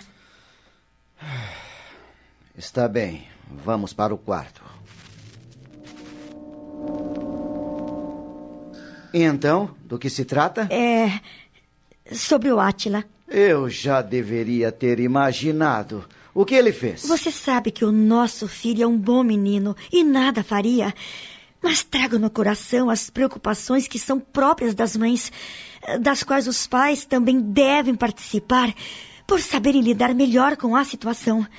Eu não sei lidar com nenhuma situação da qual Átila faz parte, porque somos bastante diferentes. Eh, sei disso, porém, eh, como homem, você sabe melhor e ouve mais. O que ele fez agora? Nada, já lhe disse. Então faça o favor de ir direto ao assunto. Se Átila fosse uma jovenzinha, sabe que estaríamos preocupados com algum namorado que pudesse arrumar e, e teríamos muito cuidado, não é? Não estou entendendo essa conversa, Celina. Quer ser mais clara, por favor? Bem, é difícil tratar desse assunto com você, mas não posso adiá-lo mais. Você sabe que Átila traz uma sensibilidade maior que os meninos de sua idade, eh, justamente pelo seu modo de ser, e por isso receio. Ouvimos tantas histórias de jovens como ele. Confesso que tenho me preocupado. Fale diretamente sem rodeios, para terminarmos logo com este assunto que me desagrada sobremaneira, além de ser é, vergonhoso. Não vamos discutir o que já conversamos tantas vezes, Walter, porque agora o problema é outro. Bem, eu. Eu tenho muito medo que o Átila venha a se interessar por algum rapaz. O quê? Você sabe que isso pode acontecer. E nós não podemos ignorar. Não sei o que há nele para que isso ocorra, só sei que não podemos impedir. Qualquer atitude ou sentimento de nosso filho que possa trazer-lhe sofrimento preocupa-me. Pois se eu souber um dia que isso está acontecendo, ponho-o fora de casa. Jamais admitirei tal aberração. Eu jogo esse infeliz no olho da rua, entendeu? Não foi para isso que quis conversar com você. Se não podemos evitar que esses sentimentos brotem, como você mesmo está dizendo, o que quer que eu faça? Em primeiro lugar, quero que converse com ele, prevenindo de que pode ocorrer. Você está ficando louca, Celina? Quer que eu mesmo lhe leve o despertamento para o que pode haver? Se é que nada ainda aconteceu, quer que eu o alerte e contribua para que ocorra mais rapidamente? Eu eh, não havia pensado nisso. Lembra-se de que nos foi aconselhado a levar nosso filho a um psicólogo? Eu não permitirei. Lembrei-me também de Júlia, eh, do que conversamos, da compreensão que sua doutrina tem para com as contingências decorrentes da difícil arte de viver. Lembrei-me de que deve existir alguém com quem possamos conversar que nos dê orientação de como tratar esse problema de modo mais adequado e correto, sem medidas drásticas, das quais poderemos nos arrepender, mas com o desejo intenso de ajudá-lo. Eu já disse que não vou conversar com ninguém.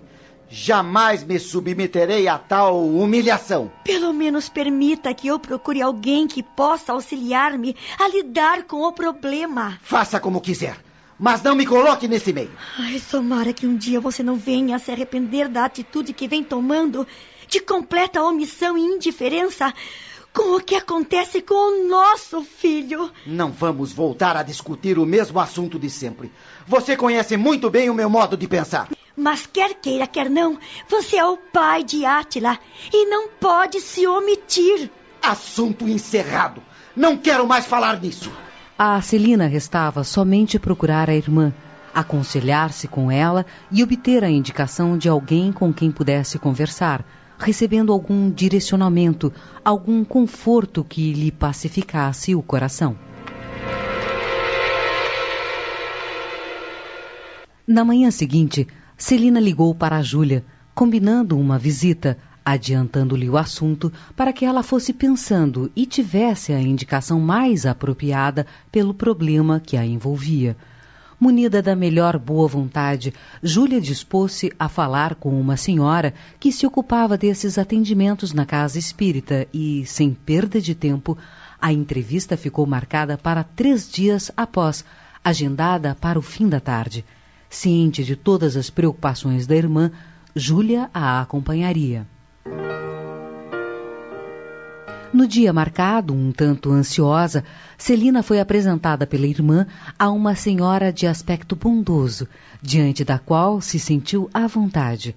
Júlia fez menção de retirar-se para que ela ficasse mais à vontade, mas Celina. Senhora, não há segredos entre minha irmã e eu, e sua participação na conversa poderá ajudar-me no que eu não possa entender, já que ela tem familiaridade com o trato dos assuntos espirituais.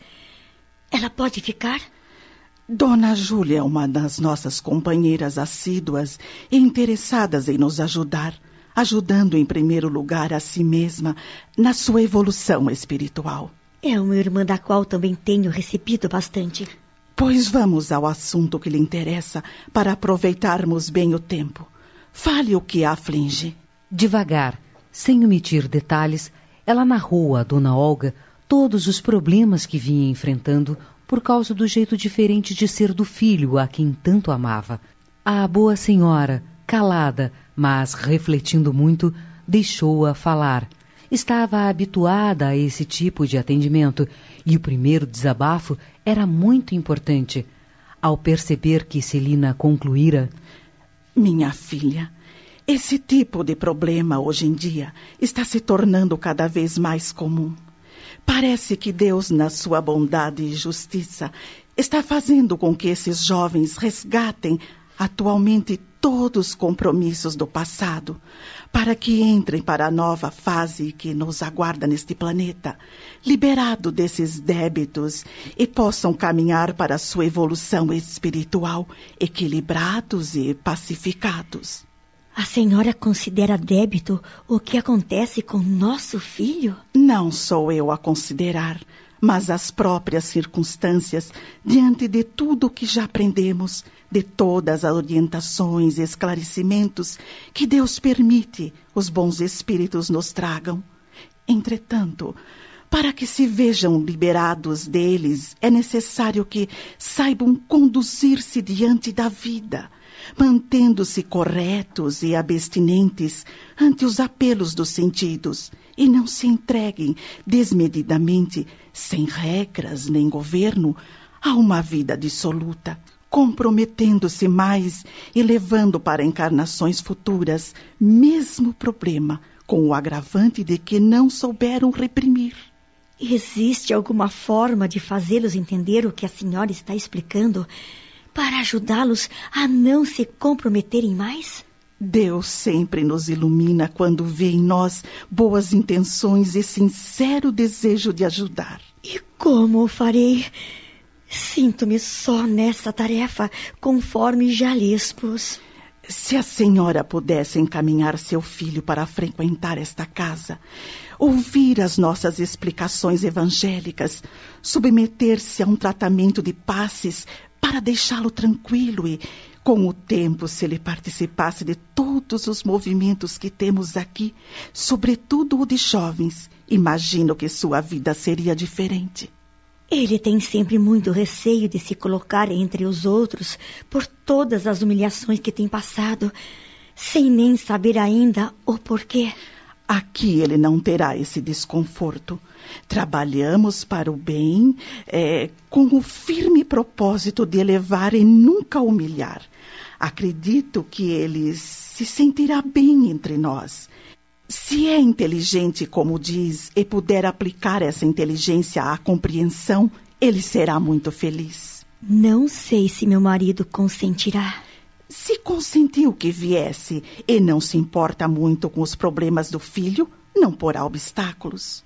Ótimo seria se ele também viesse, para compreender o significado da oportunidade terrena em relação ao que já fizemos em passado culposo. Walter nunca virá. Mas seu filho virá, se a senhora insistir. Não precisa entrar em detalhes quanto aos seus receios, mas leve-lhe a esperança de que este lugar poderá ajudá-lo e muito, e nada será igual ao que já passou no seu colégio. Será bem recebido pelos outros jovens, aos quais se integrará e se sentirá bem. Vou tentar, mas em relação a esse meu receio atual, o que a senhora tem a me dizer?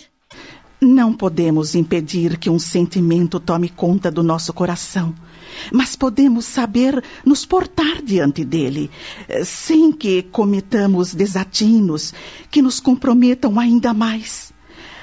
A moderna psicologia, pelo que tenho ouvido de alguns jovens que nos procuram, manda que eles nada reprimam, que liberem completamente seus anseios pela prática e satisfação dos seus desejos.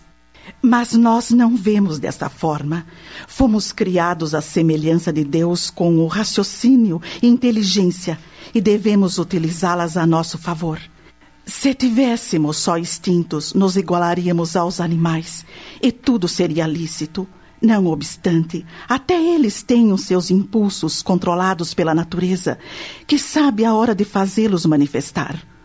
O homem que se iguala aos animais, deixando sublevar seus instintos em lugar da inteligência, passa a ser pior que eles. Temos inteligência para discernir e saber o que nos será benéfico ou não, a fim de podermos controlar essas tendências, canalizando-as para ações mais nobres e elevadas em favor dos outros, e os benefícios reverterão em favor de nós. O que é uma existência de contenção para a redenção do espírito, se temos a eternidade diante de nós, com todas as oportunidades que nos oferecem e das quais nos fazemos merecedores? Ah, se Átila estivesse aqui comigo para ouvi-la, dona Olga. se assim fosse, talvez nossa conversa tivesse tomado outra direção. Eu não falaria com essa franqueza diante de um jovenzinho de apenas 15 anos, que começa a despertar para a vida com as exigências próprias, as necessidades de cada um. Pelo que a senhora me disse, ele ainda não tem despertado em si nada que me permitisse falar como fiz. Contudo, se estiver conosco, um dia ouvirá uma palavra, no outro, uma consideração, uma explicação ou um aconselhamento de modo geral. E assim, aos poucos, sem que se sinta agredido em sua privacidade, irá compreendendo até o dia em que possamos falar-lhe abertamente.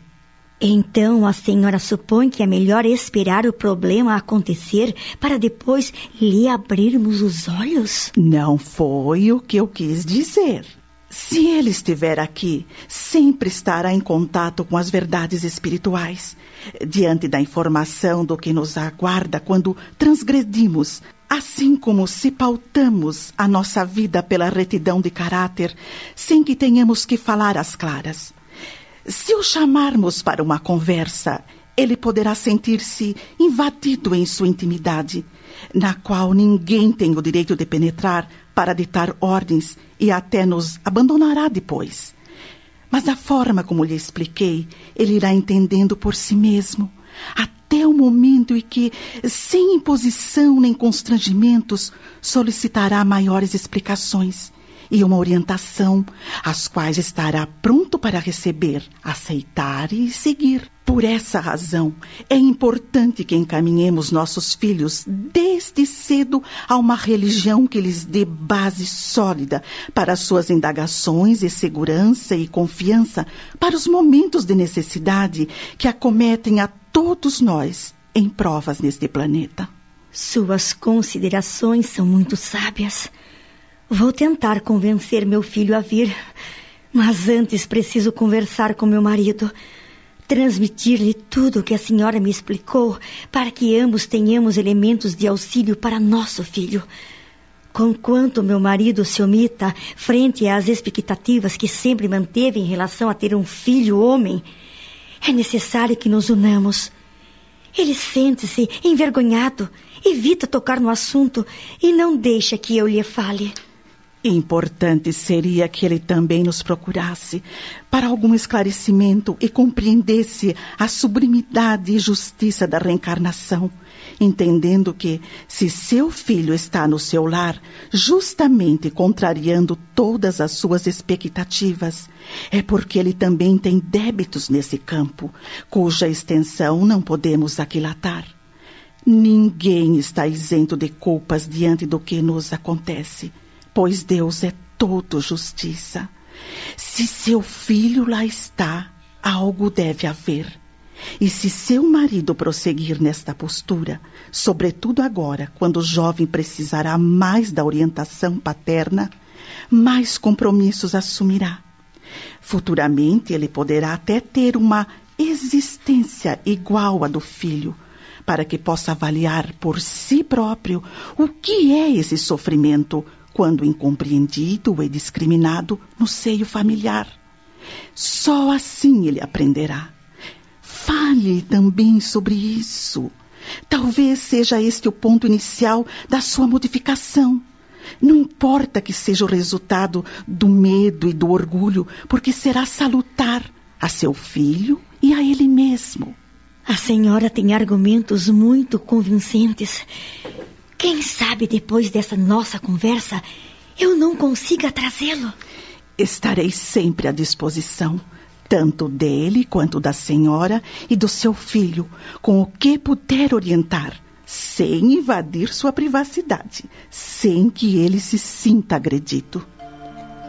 Celina deixou aquele local em companhia da irmã, levando um coração renovado.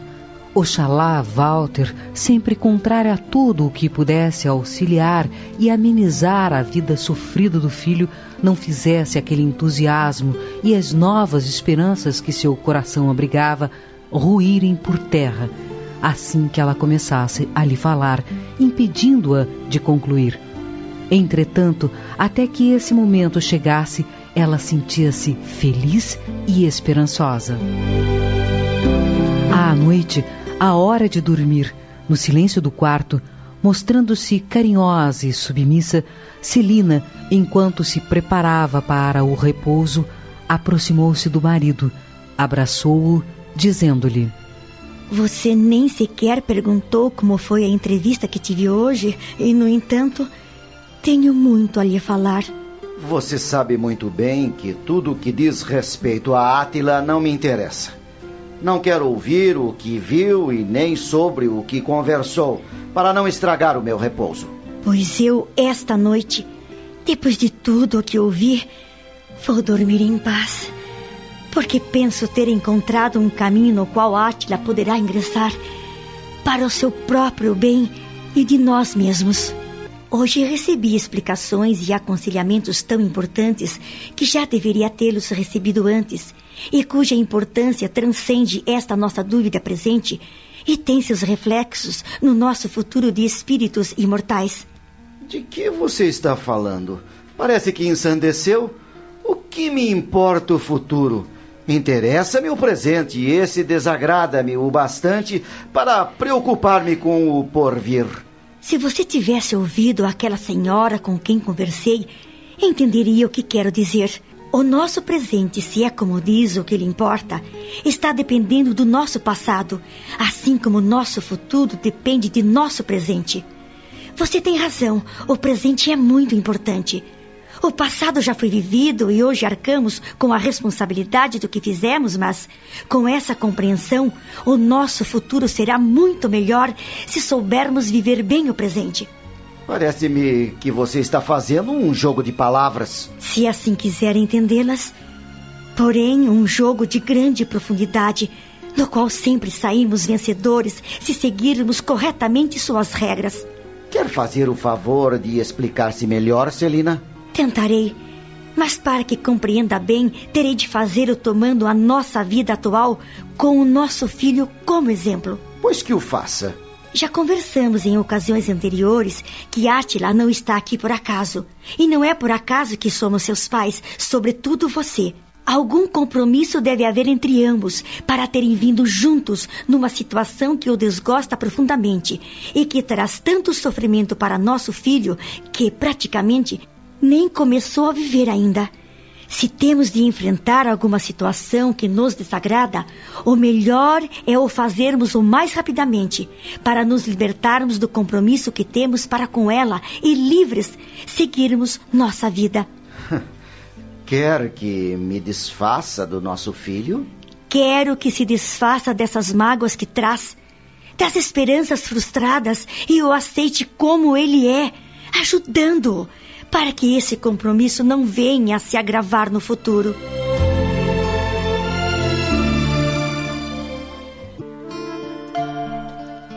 Enquanto você mantiver essa atitude de repulsa e omissão da sua responsabilidade para com ele, mais os compromissos aumentam e, ao invés de se desfazer deles, acumulará mais.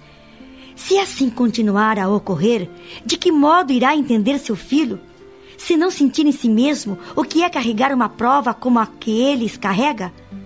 Se vivendo juntos sob o mesmo teto não é suficiente para que você entenda a condição dele, necessário será que traga em si mesmo um dia condição semelhante, passando por todas as humilhações que ele tem passado, por todas as discriminações que tem sido alvo dentro do seu próprio lar e por tudo o que ainda o aguarda e que nem sequer começou. Ah, você está ficando louca. Essas considerações não são minhas, Walter mas a consequência natural dos nossos atos diante da imortalidade do espírito. Você sabe que vivemos muitas vidas e precisamos passar por todas as situações que possam burilar nosso espírito, justamente por aquelas em que assumimos compromissos. Sabe Deus o que fez você para ter um filho como Átila? Sabe Deus o que ele fez e o porquê de virem juntos? Se eu tivesse aceitado e auxiliado em suas limitações, mesmo que alguns compromissos houvesse, estaria se desfazendo. Todavia, diante de sua atitude de intransigência e até repulsa, temos a certeza de que ambos muito erraram e você continua errando e só experimentando o que é ser como ele que entenderá. Chega. Eu não quero ouvir mais nada. Mesmo assim, eu preciso continuar para lhe oferecer orientações adequadas, a fim de que o entendimento adentre seu espírito, não por mim, que muito pouco conheço, mas vinda daqueles que se ocupam em esclarecer pessoas, alertando-as para suas responsabilidades de espírito imortal, que precisa caminhar para Deus Quanto mais débitos contraímos, mais íngremes se tornam os caminhos e mais longa e demorada é a caminhada. Portanto, está em cada um de nós escolher o próprio caminho e ser feliz ou infeliz.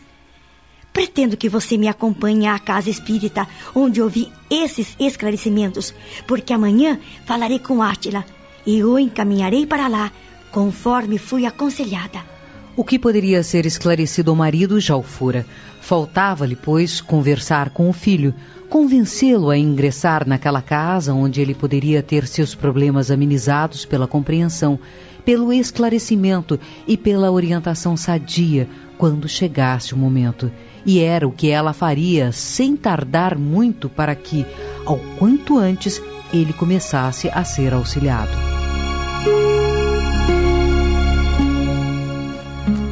À tarde do dia imediato, quando Átila se encontrava recolhido em seu quarto, Celina aproximou-se e começou a lhe falar. Lembrou-lhe da vida reclusa que ele levava, dos receios que envolviam essa atitude e, com muito jeito, contou-lhe sobre Dona Olga, sua conversa, seus conselhos. Átila ouvia-a atentamente. Quando ela terminou, como primeira pergunta, ele indagou-lhe. O que a senhora foi fazer nesse lugar? Você sabe que há muito tempo venho ouvindo o que sua tia Júlia tem me explicado. Lido os livros que ela me dá.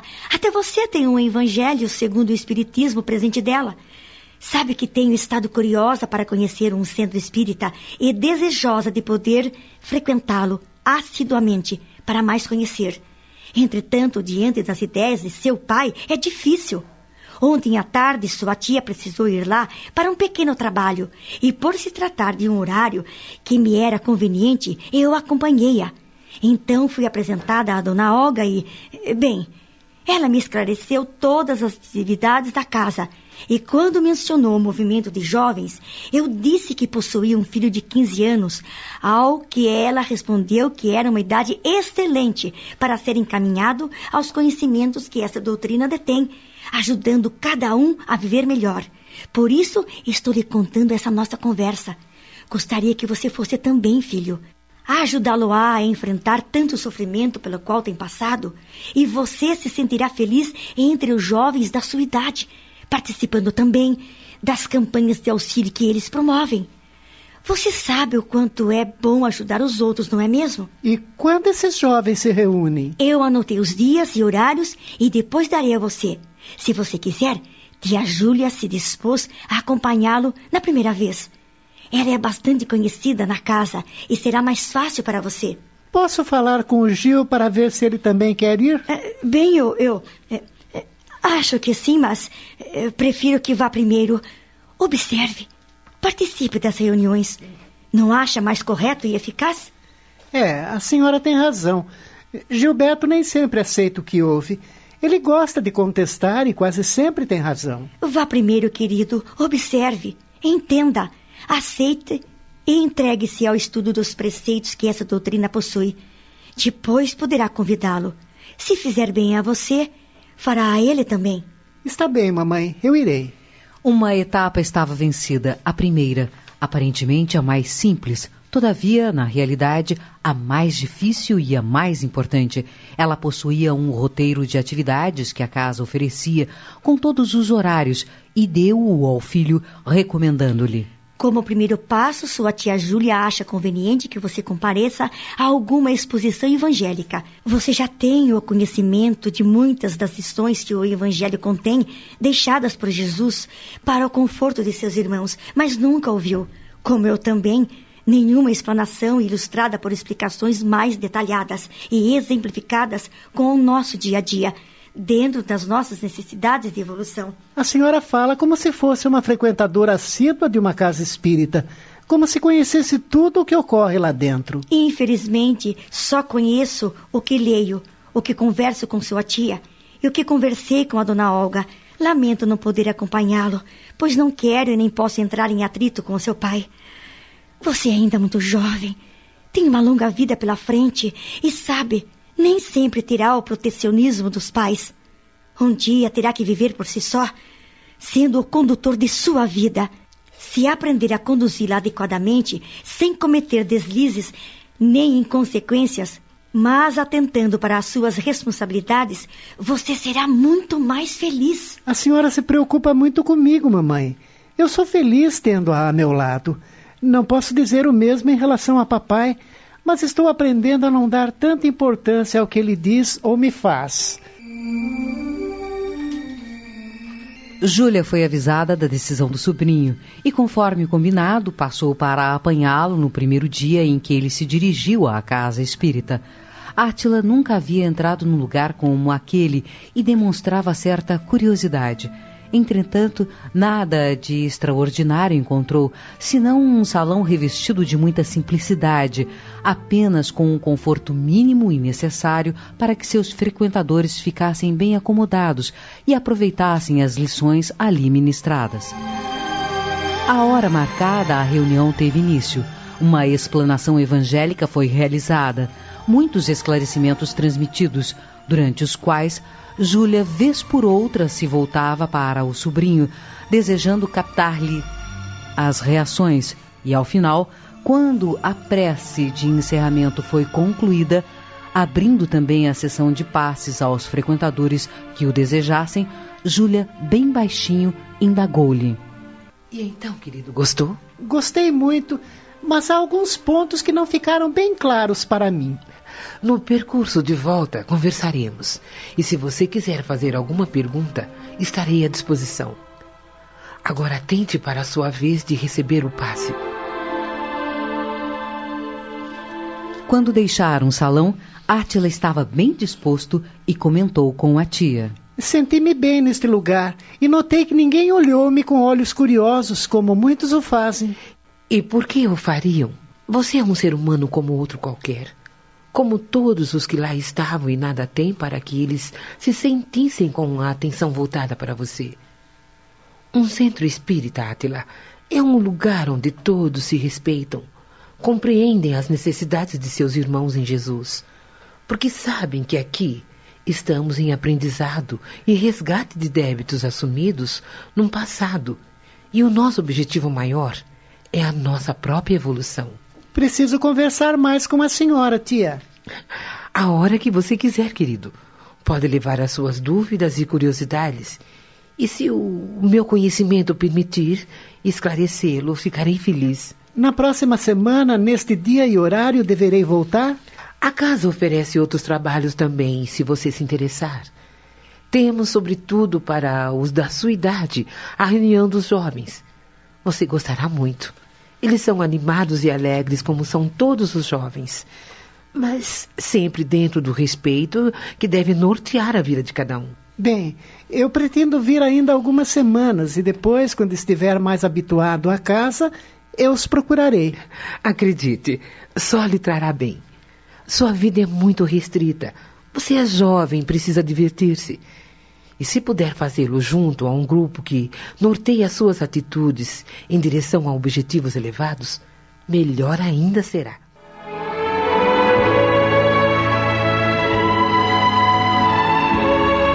Esta minissérie nos chama a atenção para a problemática da masculinidade e feminilidade. O espírito, como uma criatura divina, traz consigo as características masculinas e femininas pois o sexo na espiritualidade não se apresenta como questão essencial, uma vez que somente vai ser específico na reprodução fisiológica. No processo reencarnatório, a criatura, não sabendo equilibrar-se na posição sexual em que se encontra, promove tendências mais marcantes num sentido ou noutro e vai ficando psicologicamente mais dependente da característica para a qual se inclinou. Uma das buscas mais importantes no processo evolutivo que a reencarnação nos proporciona é a de saber policiar-se diante de tendências menos normais. E aceitar certos impositivos da natureza é crescer interiormente, a fim de, no decorrer da vida no tempo imprescindível, conquistarmos poder de nos vigiar naturalmente diante de situações menos aceitáveis. Todos aqueles que enfrentam situações como alguns dos personagens desse trabalho radioteatral, no papel de pai ou mãe, professor ou amigo, precisam compreender e ajudar aqueles em provações mais difíceis e não acusá-los ou repudiá-los, pois estarão dando uma prova de sua ignorância neste campo existencial. O assunto é complexo e delicado, mas precisa ser enfrentado com realismo e respeito. Acompanhemos este relato e aprendamos todos juntos com as provas que devemos enfrentar para o nosso aperfeiçoamento espiritual e humano. Passamos a apresentar.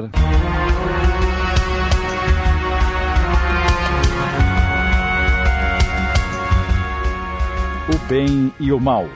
Obra psicografada por Wanda Canuti, adaptação de Sidney Carbone.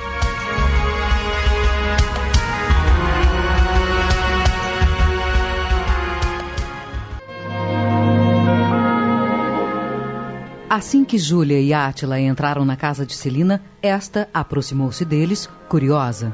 E então? Como foi? Walter, que estava sentado no sofá lendo um jornal, ignorou a presença da cunhada e do filho. Júlia despediu-se da irmã e do sobrinho e foi embora. Celina. Vamos conversar em seu quarto, querido. Estou ansiosa para saber o que viu, o que ouviu, enfim, como se sentiu na casa espírita. Vamos? Sim, mamãe.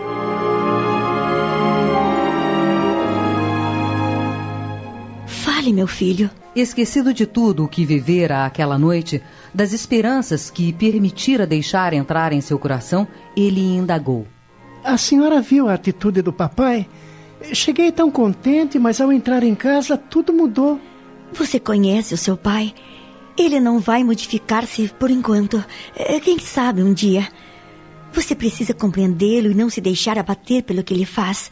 O importante é o caminho novo que encontrou esta noite e que lhe abrirá novos horizontes para a sua vida. Estude bastante, filho.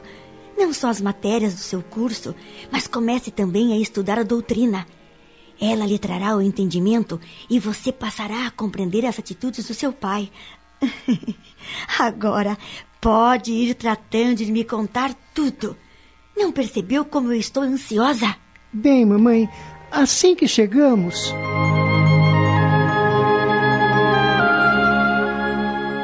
E eu gostei muito de lá. Que bom, meu filho, que bom. É nisso tudo que deve apegar-se daqui para frente. Você verá como sua vida vai mudar, pois passará a encarar os acontecimentos com outros olhos. Estou muito feliz, Átila. Quando você aprender a não se ater às situações que magoam, as mágoas momentâneas não terão valor algum. Elas só valem para o infeliz que as provocou, porque estará assumindo compromissos e não para nós que estaremos preocupados em desfazer os débitos do passado e em adquirir o conhecimento necessário para nossa evolução. Esta sim é que é definitiva e o que pudermos fazer para conquistá-la mais rápido possível será válido a pena. Se os que convivem conosco fazem questão de nos ignorar e até nos ofendem, o problema não será nosso, mas deles, que só enxergam o presente e nele se atolam. Não conseguem erguer os olhos além do espaço que os circunda e levá-los a Deus, esperando um dia estar mais próximo dele. Não sei se a sua preleção foi melhor ou tão boa quanto o adorador da noite. Suponho que não preciso mais retornar lá, pois tem em casa a melhor expositora dos preceitos evangélicos deixados por Jesus. ora, ora. Agora é melhor você descansar, querido. E pense em tudo o que ouviu, a fim de que esses conhecimentos comecem a adentrar o seu coração para o seu próprio aprimoramento.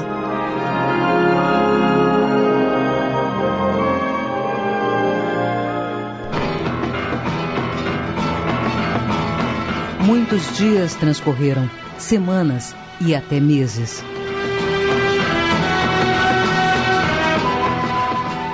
A situação de Átila dentro do próprio lar continuou a mesma, para não dizermos que, nesse período, houve dias em que piorou muito. O próprio Walter desdenhava do filho mais assintosamente, tomando como motivo a sua frequência ao centro espírita. Entretanto, pelo que ouvia, estudava e aprendia, se ainda não conseguira compreender o posicionamento do pai, pelo menos suportava as humilhações sem sofrer tanto, e com o transcurso do tempo passou a se preocupar com ele, lamentando o seu modo de ser. Conforme o que Átila havia conversado com a mãe antes de sua primeira ida ao centro, ele convidou seu amigo Gilberto, cuja amizade se consolidava cada vez mais até então, nada transparecera que desse maiores preocupações a Celina, mas sempre era um ponto para o qual sua atenção mais acurada convergia. Certa vez, tentando uma conversa franca com o filho, Celina desejou saber mais a respeito de Gilberto, dos seus gostos, das suas expectativas, perguntando até como era esse relacionamento de ambos com simplicidade e franqueza, sem atentar exatamente nas intenções da mãe, porque ainda trazia puro o coração, respondeu-lhe: Gil tem sido para mim a companhia que nunca tive, mamãe. Ele me compreende e eu o compreendo. É, parece que precisamos um do outro. E quando estamos juntos, ficamos felizes. Quando estamos ausentes, sentimos falta um do outro. Filho, uma amizade que toma tais proporções não é, é não é boa para ninguém, nem para você e nem para ele.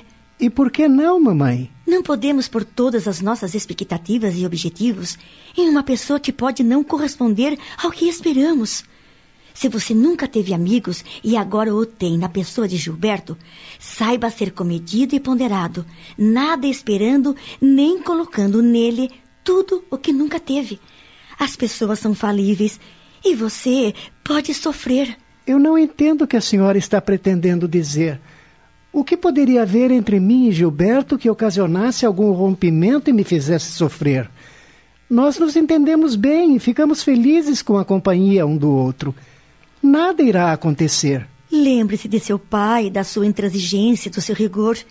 Ele nunca viu esse seu amigo e poderá não gostar. Por que papai se preocuparia com um amigo meu se não gosta nem de mim? Ele não liga para o que eu penso ou faço, desde que não o perturbe. Imagino, filho, que você, com quase 16 anos, já esteja na época de se interessar por alguma garota. Todos os rapazes da sua idade o fazem, pois têm sua atenção despertada para elas e até se aproximam para um namoro. Veja a Isabel, sua irmã, Sempre tem algum rapaz que a procura, quanto até agora ela não tenha se interessado por nenhum. O que eu acho bom, porque ela é ainda muito nova. Mas você está na idade de se divertir, eh, não digo para namorar sério, mas procurar as garotas, estar com elas para um passeio, para conversarem. Eu não me interesso por garotas, mamãe. Acho-as infantis e fúteis. e não me sentiria bem se tivesse que ficar na companhia de alguma. Você considera Isabel infantil e fútil? Claro que não, ela é minha irmã. Assim também são as outras. Você está julgando sem conhecê-las. Pois não quero conhecê-las. Eh, sinto-me bem apenas com o Gilberto, e ele também sente-se bem comigo. Querido, você sabe que o nosso mundo de hoje oferece mil oportunidades de desajustes, eh, de situações inadequadas e até vexatórias. E eu temo que você se envolva numa situação dessas. Não é. Não é natural que dois rapazes se sintam tão atraídos, um pelo outro, como você e, Gilberto. Entende? Às vezes, eles têm uma amizade muito grande, têm os mesmos gostos, mas cada um tem a sua vida sentimental à parte dessa amizade. Ambos procuram as garotas e se divertem. Por que a senhora está tão preocupada com isso? Eu não entendo onde está querendo chegar. Eu. Eu tenho muito medo, meu filho. Mas medo de quê, mamãe?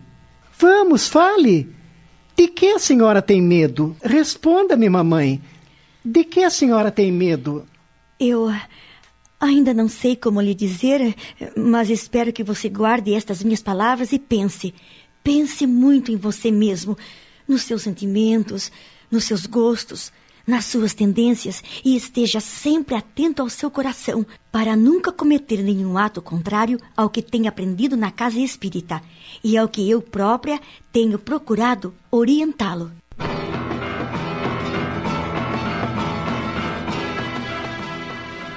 Mais algum tempo transcorreu dentro da rotina que já estava instalada na família em relação a Átila, a sua frequência à casa espírita, a sua amizade com Gilberto, aos seus estudos que progrediam sempre.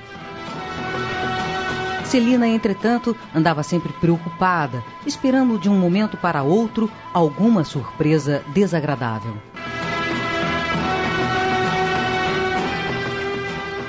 Walter continuava o mesmo, indiferente ao filho. Voltava suas atenções para a filha Isabel e sempre que a família se reunia, principalmente no horário das refeições, o pai a solicitava para alguma informação acerca de seus estudos, de si mesma, das suas expectativas e às vezes tecendo elogios à sua beleza, que desabrochava e resplandecia. Cuidado com os rapazes, Isabel. Não confie muito neles. Fique tranquilo, papai. Eu não sou nenhuma boba. Quanto a Átila, era como se ele não existisse. Celina não sabia mais o que fazer e, por diversas vezes, voltara ao assunto com o marido, dizendo-lhe que o centro espírita estava fazendo bem ao filho, que ele se sentia melhor e mais esperançoso, mas ele, se não a impedia de prosseguir, limitava-se a dizer: Nada do que possa fazer ou aprender lá vai modificar as suas características para eu deixar de me sentir envergonhado por ter um filho como ele. Por isso, esse assunto não me interessa. As modificações que lá se operam podem não ser as que você deseja, pois elas ocorrem no espírito, ajudando as pessoas a enfrentarem a vida com todos os problemas que apresenta, de modo bastante diferente. A visão do espírito é muito mais ampla e auxilia a compreensão de que se sofre aqui, porque explica diante da sua eternidade o que cada um merece passar pelos erros cometidos em outras vidas. Já vem você falando novamente em outras vidas. Quer dizer com isso que eu sou culpado do Átila ser um, um. É ser como é. Francamente, você não sabe o que diz. Eu não quis lhe imputar culpa de nada, Walter. Mas já conversamos diversas vezes sobre este assunto. E você deveria saber que nada em nossa vida acontece por acaso. O nosso sofrimento pelas frustrações, revolta, não aceitação está ligado ao que já fomos ou fizemos e nos mostra que ainda não nos encontramos totalmente preparados para enfrentar nossas próprias culpas. Não me ofenda, Celina. Não admito que compare minha masculinidade com a desse sujeito. Esse sujeito é nosso filho. Sei que você entendeu, mas prefere ignorar o assunto para a sua própria comodidade. Espero que ele possa continuar e que nunca venhamos a nos deparar com o nosso filho mergulhado numa vida que receio tanto. Não será você com as suas falas que o impedirá. Entretanto, se eu souber que ele está envergonhando ainda mais o meu nome e a mim mesmo, nem sei o que serei capaz de fazer. Por isso mesmo, para evitar situações desagradáveis e até conflitantes para nós e para ele próprio, você deveria conversar com Átila. Isso eu nunca farei. Que ele saiba se conduzir por si mesmo e que eu nunca venha a saber que ele está se portando indevidamente, para que não tenha que tomar atitudes drásticas e resolver o problema de uma vez. Se acontecer, você não terá o direito de fazer nada, porque se omitiu da sua responsabilidade de pai. Para ser respeitado, precisamos nos impor, não com recriminações e acusações, mas com amor aconselhando, assistindo suas necessidades. Do contrário, você nunca terá voz forte para se impor a ele. Tenho meus métodos para me impor. E não será você que irá me ditar normas. E vamos encerrar este assunto que me desagrada muito. Muitas vezes, sem dar demonstração, fingindo ler o jornal, ele levantava os olhos e observava o filho sem que ninguém percebesse, como se estivesse com um pensamento longe e olhar fixo num ponto que ninguém poderia precisar qual fosse. De outras, olhava-o diretamente, refletindo. Ele já é um rapaz. Nunca me deu desgosto, a não ser o que não pode modificar. Mas não posso negar que ele é muito bonito. Seu rosto era delicado, de uma delicadeza feminina. A tez clara, aparentando maciez, deixava transparecer uma barba que irrompia e ainda não se completara, mas que ele tomava o cuidado de trazer sempre bem escanhoada. O queixo e o nariz de proporções harmoniosas, a boca de lábios vermelhos e os olhos, ah, como seus olhos eram grandes e brilhantes, de um azul profundo como os de Celina. Se ele fosse uma jovem, sua beleza chamaria a atenção de todos os rapazes. Nem Isabel, que também é bonita, o é tanto quanto Átila. Pensando nisso, lembrou-se das palavras sugeridas por Celina. Ela tem razão. Qualquer outro rapaz nas mesmas condições que Átila pode sentir-se atraído de tal forma e um romance ser iniciado sem que ninguém possa fazer nada. A situação é grave. Alguma providência deve ser tomada. Mas qual? Se nunca se aproximara do filho, sempre o humilhara, como poderia agora chamá-lo para uma conversa franca? Como posso dar-lhe orientação, aconselhá-lo, prevenindo-o dos males, se apenas lhe causo medo? Foi então que ele decidiu colocar o orgulho de lado e, até para se preservar de vergonhas maiores, falaria francamente com a esposa, pedindo-lhe alguma sugestão de como deveriam proceder para ajudar o filho a manter-se íntegro e não cair em erro, com consequências catastróficas para si mesmo.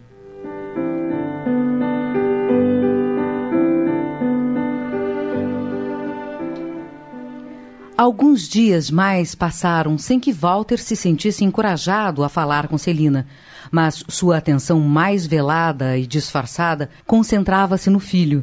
Uma tarde, porém, em que retornou ao lar um pouco mais cedo que o habitual, encontrou já do lado de fora da porta da casa Átila acompanhando o seu amigo Gilberto, que havia vindo estudar com ele e se retirava sem saber o que fazer e constrangido por ignorar o pai e ser ignorado por ele, Átila, num esforço, disse a Gilberto: Este. Este é meu pai. O jovem, desejando ser gentil, estendeu a mão para cumprimentá-lo, uma vez que Walter havia parado, surpreso com aquele encontro. Muito prazer em conhecê-lo, senhor. Mas, em vez de responder ao cumprimento, Walter foi logo vociferando, dirigindo-se ao filho. Então, é este o seu amigo que frequenta a nossa casa? Bem, papai, ele. Eu deveria ter desconfiado. Não poderia ser outro senão um igual a você. Átila ficou sem ação, não sabia o que dizer. Celina, que ouvira a voz do marido, veio ao seu encontro, convidando-o a entrar. Ele, porém, ficou onde estava e disse à esposa: Você nada me disse a respeito do amigo do nosso filho. E por que deveria fazê-lo? Não vejo nada de mal nele. Então você ficou cega. Meus olhos, assim que pousaram nele, já desconfiaram de que se tratava de um igual ao Átila. Seria mesmo impossível que algum homem de verdade perdesse seu tempo com alguém como o nosso filho. Átila não sabia o que fazer. Tão envergonhado se encontrava e tentou desculpar-se. Eh, desculpe, Gil. Papai deve ter tido algum contratempo no serviço e está nervoso. Walter olhou para os rapazes com os olhos cheios de ódio. Não admito que minha casa se transforme num antro de pessoas como vocês dois. Walter, por favor, vamos entrar. Ela o arrastou para dentro, puxando-o pelo braço. Átila. Eu nem sei onde botar a cara, Gil. Ora, não se preocupe. É melhor eu ir embora. Amanhã nos vemos no colégio. Tchau. Átila fechou a porta e correu refugiar-se em seu quarto. Celina, nervosa e chorosa, tentou argumentar com o marido. Atitudes como a que você teve é que envergonham, Walter. O que pensará de você, o amigo de Átila? Que pense o que quiser. Eu proíbo que esse sujeito volte a esta casa. Mas eles estudam juntos e é melhor que estejam aqui, sob os meus olhos. Você limita cada vez mais a vida do nosso filho e acabará por sufocá-lo tanto que ele poderá não resistir e cometer algum desatino. Não, ele não fará nada. Fique tranquila. Atila é tão covarde que não teve nem coragem para ser homem. Minha vida tem sido uma preocupação atrás da outra por causa de você e Átila. Poderíamos viver tão bem e tranquilos, não fosse essa sua intransigência e não aceitação. Átila não tem culpa de ser como é. Ele é um menino bom, estudioso. E depois que passou a frequentar o centro espírita, tem estado até mais feliz, mesmo com a sua indiferença. Você é que precisa encontrar o caminho da paz, da compreensão dos problemas dele para ajudá-lo e não recriminá-lo como faz. Você que proclama a todo instante suas qualidades de homem para se contrapor a Átila, pois que seja homem, não um covarde. Enfrente esta situação como deve e modifique-se.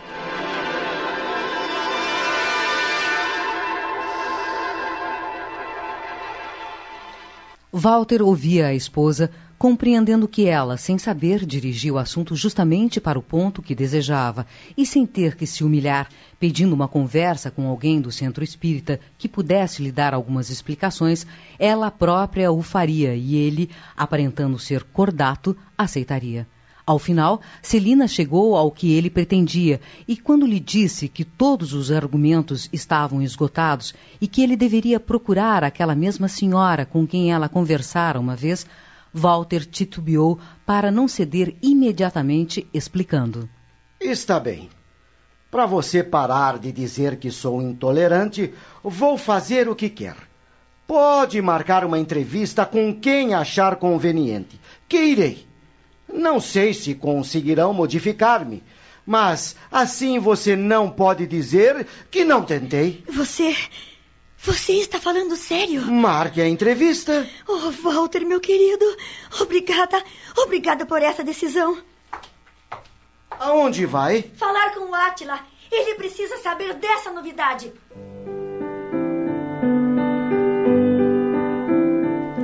Ao entrar no quarto de Átila, Celina deparou-se com um jovem triste e decepcionado. Oh, meu querido, não gosto de vê-lo assim. Me corta o coração. E se Gilberto agora não quiser mais a minha amizade, mamãe? Papai proibiu de vir aqui. É o único amigo que eu tenho. Seu pai não entende esse sentimento de amizade porque tem a mente e o coração obliterados pelas próprias convicções.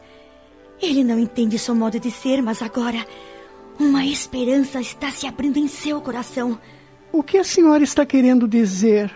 Conversei longamente com ele, decepcionada com o que fez, e após muitos argumentos, consegui convencê-lo a ter uma conversa com Dona Olga, lá do centro espírita. De nada adiantará, mamãe. Ninguém conseguirá derrubar a muralha de preconceitos que papai construiu para si mesmo. ninguém conseguirá penetrar nesse mundo que ele próprio criou para a manifestação do seu orgulho e no qual se encasulou. Não devemos perder a esperança, meu filho. Sejamos otimistas. Não desanimemos antes que ele tenha essa conversa. Falarei com Júlia e pedirei a ela que marque uma entrevista com Dona Olga. Quero ver se posso comparecer também, para que seu pai se sinta mais à vontade. Agora procure descansar um pouco, enquanto eu preparo o jantar. E não dê tanta importância ao que acontecer e regozije-se com a decisão de seu pai. É sempre uma esperança. E a partir de hoje, começamos nós dois a orar para que as palavras que ouvir ele as receba e as aceite e possa modificar-se. Um pouquinho que seja, já será um começo, não é mesmo? A senhora imaginou seu papai se sentir bem lá e quiser começar a frequentar o centro nos dias de explanação evangélica e aceitar o que ouvir? Ah, querido, seria uma maravilha.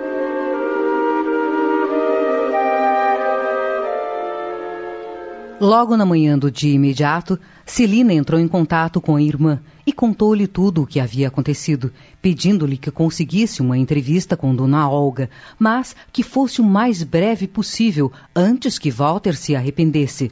Solícita e entendendo o sofrimento da irmã e do sobrinho, Júlia empenhou-se junto de Dona Olga.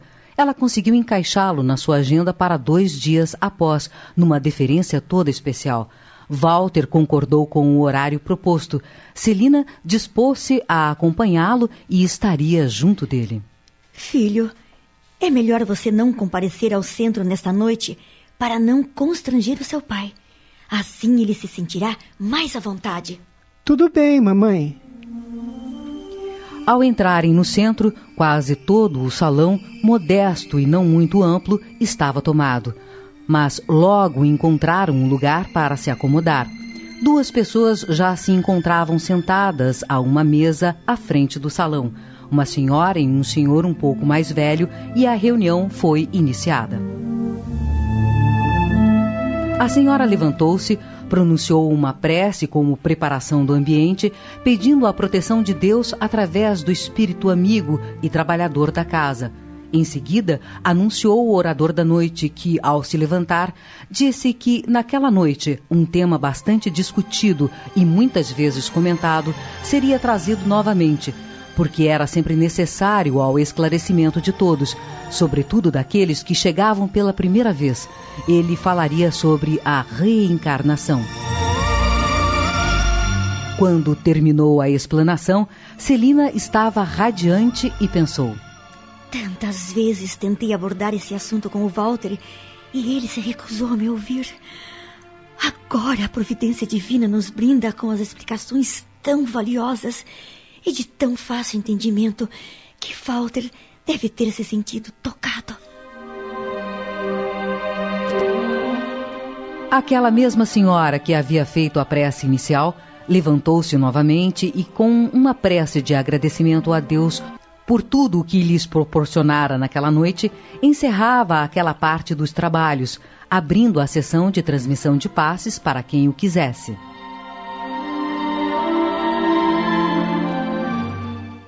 Walter olhou para Celina sem nada dizer, mas ela entendeu que ele desejava saber se deveria ou não se submeter ao passe que lhes estava sendo oferecido. Carinhosamente, ela disse-lhe: Se quiser, querido, você pode receber o passe. Já que ali estava, Walter entendeu que deveria verificar tudo, até mesmo como era esse passe anunciado. Quando a esposa se levantou para se dirigir ao local onde eram transmitidos, ele o fez também. Ao deixarem a sala de passes, Júlia conduziu-os a uma outra sala, onde Dona Olga já o esperava. Estejam à vontade e acomodem-se, por favor. Após sentarem-se em frente a ela, Estou à disposição com o meu humilde conhecimento e experiência para esclarecê-los, orientá-los e auxiliá-los ao que for permitido. O que os aflige? Bem, dona Olga, já uma vez, como a senhora deve se lembrar, aqui estive e fui alvo da sua atenção. Naquela ocasião, suas palavras fizeram-me muito bem, mas infelizmente não pude seguir suas orientações por completo, por causa da oposição do meu próprio marido. Daquele dia até agora, tenho insistido para que ele também aqui comparecesse, a fim de receber alguns esclarecimentos que lhe desse um pouco de compreensão em relação ao problema de nosso filho e mais paz em relação a si mesmo. Por isso, Vou deixar que ele exponha o que o atormenta e receba da senhora a orientação que puder transmitir-lhe. A nossa companheira Júlia já me deu alguma noção do que se trata e agora, pelas suas palavras, estou me lembrando da nossa conversa. Se o seu marido até agora insistiu em resistir à nossa orientação, estamos felizes em relação ao seu filho que tem se revelado bastante interessado nos preceitos da nossa confortadora doutrina espírita e até está nos ajudando, juntamente com outros jovens que compõem o grupo a que ele pertence. Ele também se encontra muito feliz. Entretanto, hoje, pela graça de Deus, aqui o temos também. Sou todo ouvidos, meu senhor. Abra o seu coração, que pedirei ao Pai que me inspire e me auxilie, a fim de que o Senhor saia daqui mais esclarecido e confortado e passe também a ser um dos nossos, não por nós, mas por si mesmo, para o seu bem-estar. Fale-me, por favor. Bem, eu. É, eu. O senhor prefere que estejamos a sós? É, sim, acho que sim. Por favor, senhora. Tudo bem. Eu vou esperar lá fora. Assim que Celina deixou a sala, Walter olhou atentamente para Dona Olga e disse-lhe: A senhora sabe o que me traz aqui, pois não? Se o senhor me disser, eu saberei. Trata-se do meu filho? De Átila. Pelo que eu sei, seu filho é um bom menino, estudioso e íntegro. A senhora não percebeu ainda como ele é? Como ela não lhe respondeu, ele prosseguiu. Antes dele nascer, estava esperançoso de ter um filho homem, e quando chegou para os nossos braços, minha alegria foi muito grande. Mas, desde os primeiros brinquedos, já comecei a me decepcionar e não me conformo até hoje. Por que eu?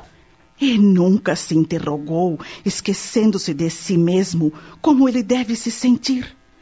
Nunca pensou se ele também já se fez essa mesma pergunta. Por que eu? Se o senhor prestou atenção na palestra de hoje, deve ter tido algum esclarecimento. Somos dependentes de nós mesmos, das nossas ações. Nada acontece que não seja para nós mesmos, pois trazemos ao nascer resgates para serem efetuados. Cada um tem os seus, justamente no campo em que faliu. Cada um tem as suas provas que não podem ser diferentes daquilo em que errou. Senão o aprendizado não será realizado, os erros não serão sanados e os resgates não serão efetuados. A senhora quer dizer que eu devo ter errado nessa área?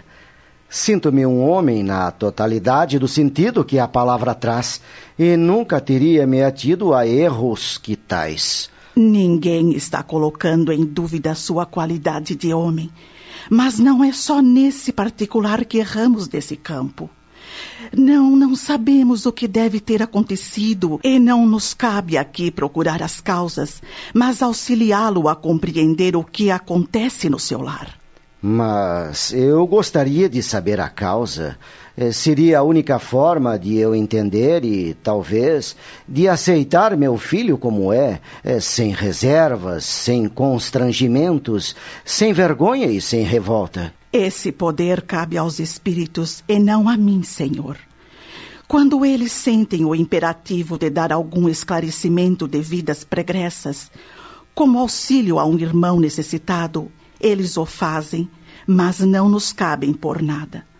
Nascemos com o esquecimento do passado porque assim Deus determinou, por razões as mais óbvias, a fim de evitar que erros maiores fossem cometidos e cada oportunidade terrena fosse um recomeço, como se partisse de um livro em branco que começasse, após o nascimento, a preencher suas páginas. Se temos muitas encarnações, como afirmam, e como houve hoje, muitos volumes já foram escritos, e não há mal nenhum que tomemos conhecimento dos volumes anteriores.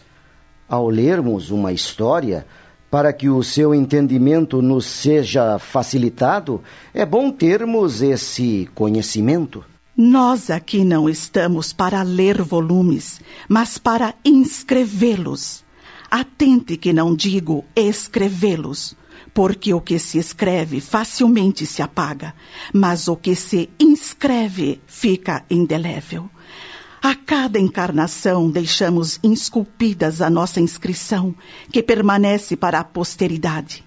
Por isso cabe a nós esculpir apenas histórias de boas obras, de gestos nobres e da aquisição de virtudes como resultado do progresso espiritual. Um dia o Senhor terá aberto aos seus olhos do espírito e não aos do corpo todas as inscrições que deixou e saberá o que ocorreu.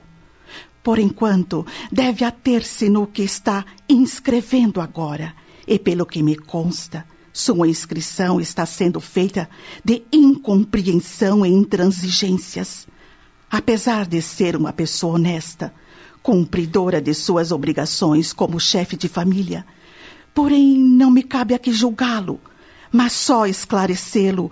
O senhor está falhando ao não compreender nem aceitar o seu filho. Mas, minha senhora, eu. Poderia ser muito pior. Não sabemos o que houve e é melhor que assim o seja. O importante é ter o conhecimento de que não sofremos o que não devemos.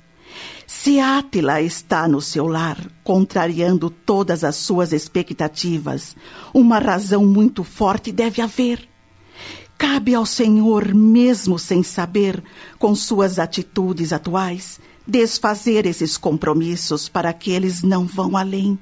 E o Senhor não tenha que retornar em condições muito piores, até como seu filho é hoje, para sentir em si mesmo o que é ser como ele. E tenho a certeza, se isso ocorrer, dar-lhe-ão algum pai intransigente, que também tenha algum débito nessa área, para que compreenda melhor tudo o que lhe faz passar. Walter assustou-se. Era como se uma ameaça estivesse lhe sendo feita. Entretanto, nunca ouvira ninguém dizer que voltara para se vingar. Ninguém que reconhecesse estar passando por dificuldades em razão de ações indignas já praticadas ou alguém que precisasse se redimir. Eram muito complicadas para o seu entendimento as explicações e justificativas de Dona Olga, até o que ouvira durante a explanação do assunto doutrinário, a crença maior e a afirmativa mais categórica da doutrina espírita, a reencarnação. Ele não podia negar a lógica e a mais alta expressão de justiça trazida por ela, pois que, de outra forma, como explicar tantos desajustes, tantas dificuldades, tantos sofrimentos para uns e uma vida mais fácil para outros? Depois das últimas explicações, um silêncio pairou entre eles por alguns instantes, durante o qual Walter pôde fazer estas reflexões mas ali estava para receber esclarecimentos e precisava aproveitar a oportunidade. Quanto a seguir depois os conselhos e incorporá-los ao espírito, faria parte de um outro momento. Assim, esperando para que aquele silêncio não pesasse mais, ele indagou: O que. O que a senhora me aconselha diante de todo o exposto? Qualquer atitude agora diante do seu entendimento, do que conseguiu aprender, cabe somente ao Senhor. Entretanto, mesmo que não queira pôr em prática, levará o meu conselho. Fale, senhora, por favor. Acabamos de apresentar. O Bem e o Mal. Minissérie em 15 capítulos, extraída da obra de Essa de Queiroz, psicografada por Wanda Canuti. Adaptação de Sidney Carbone.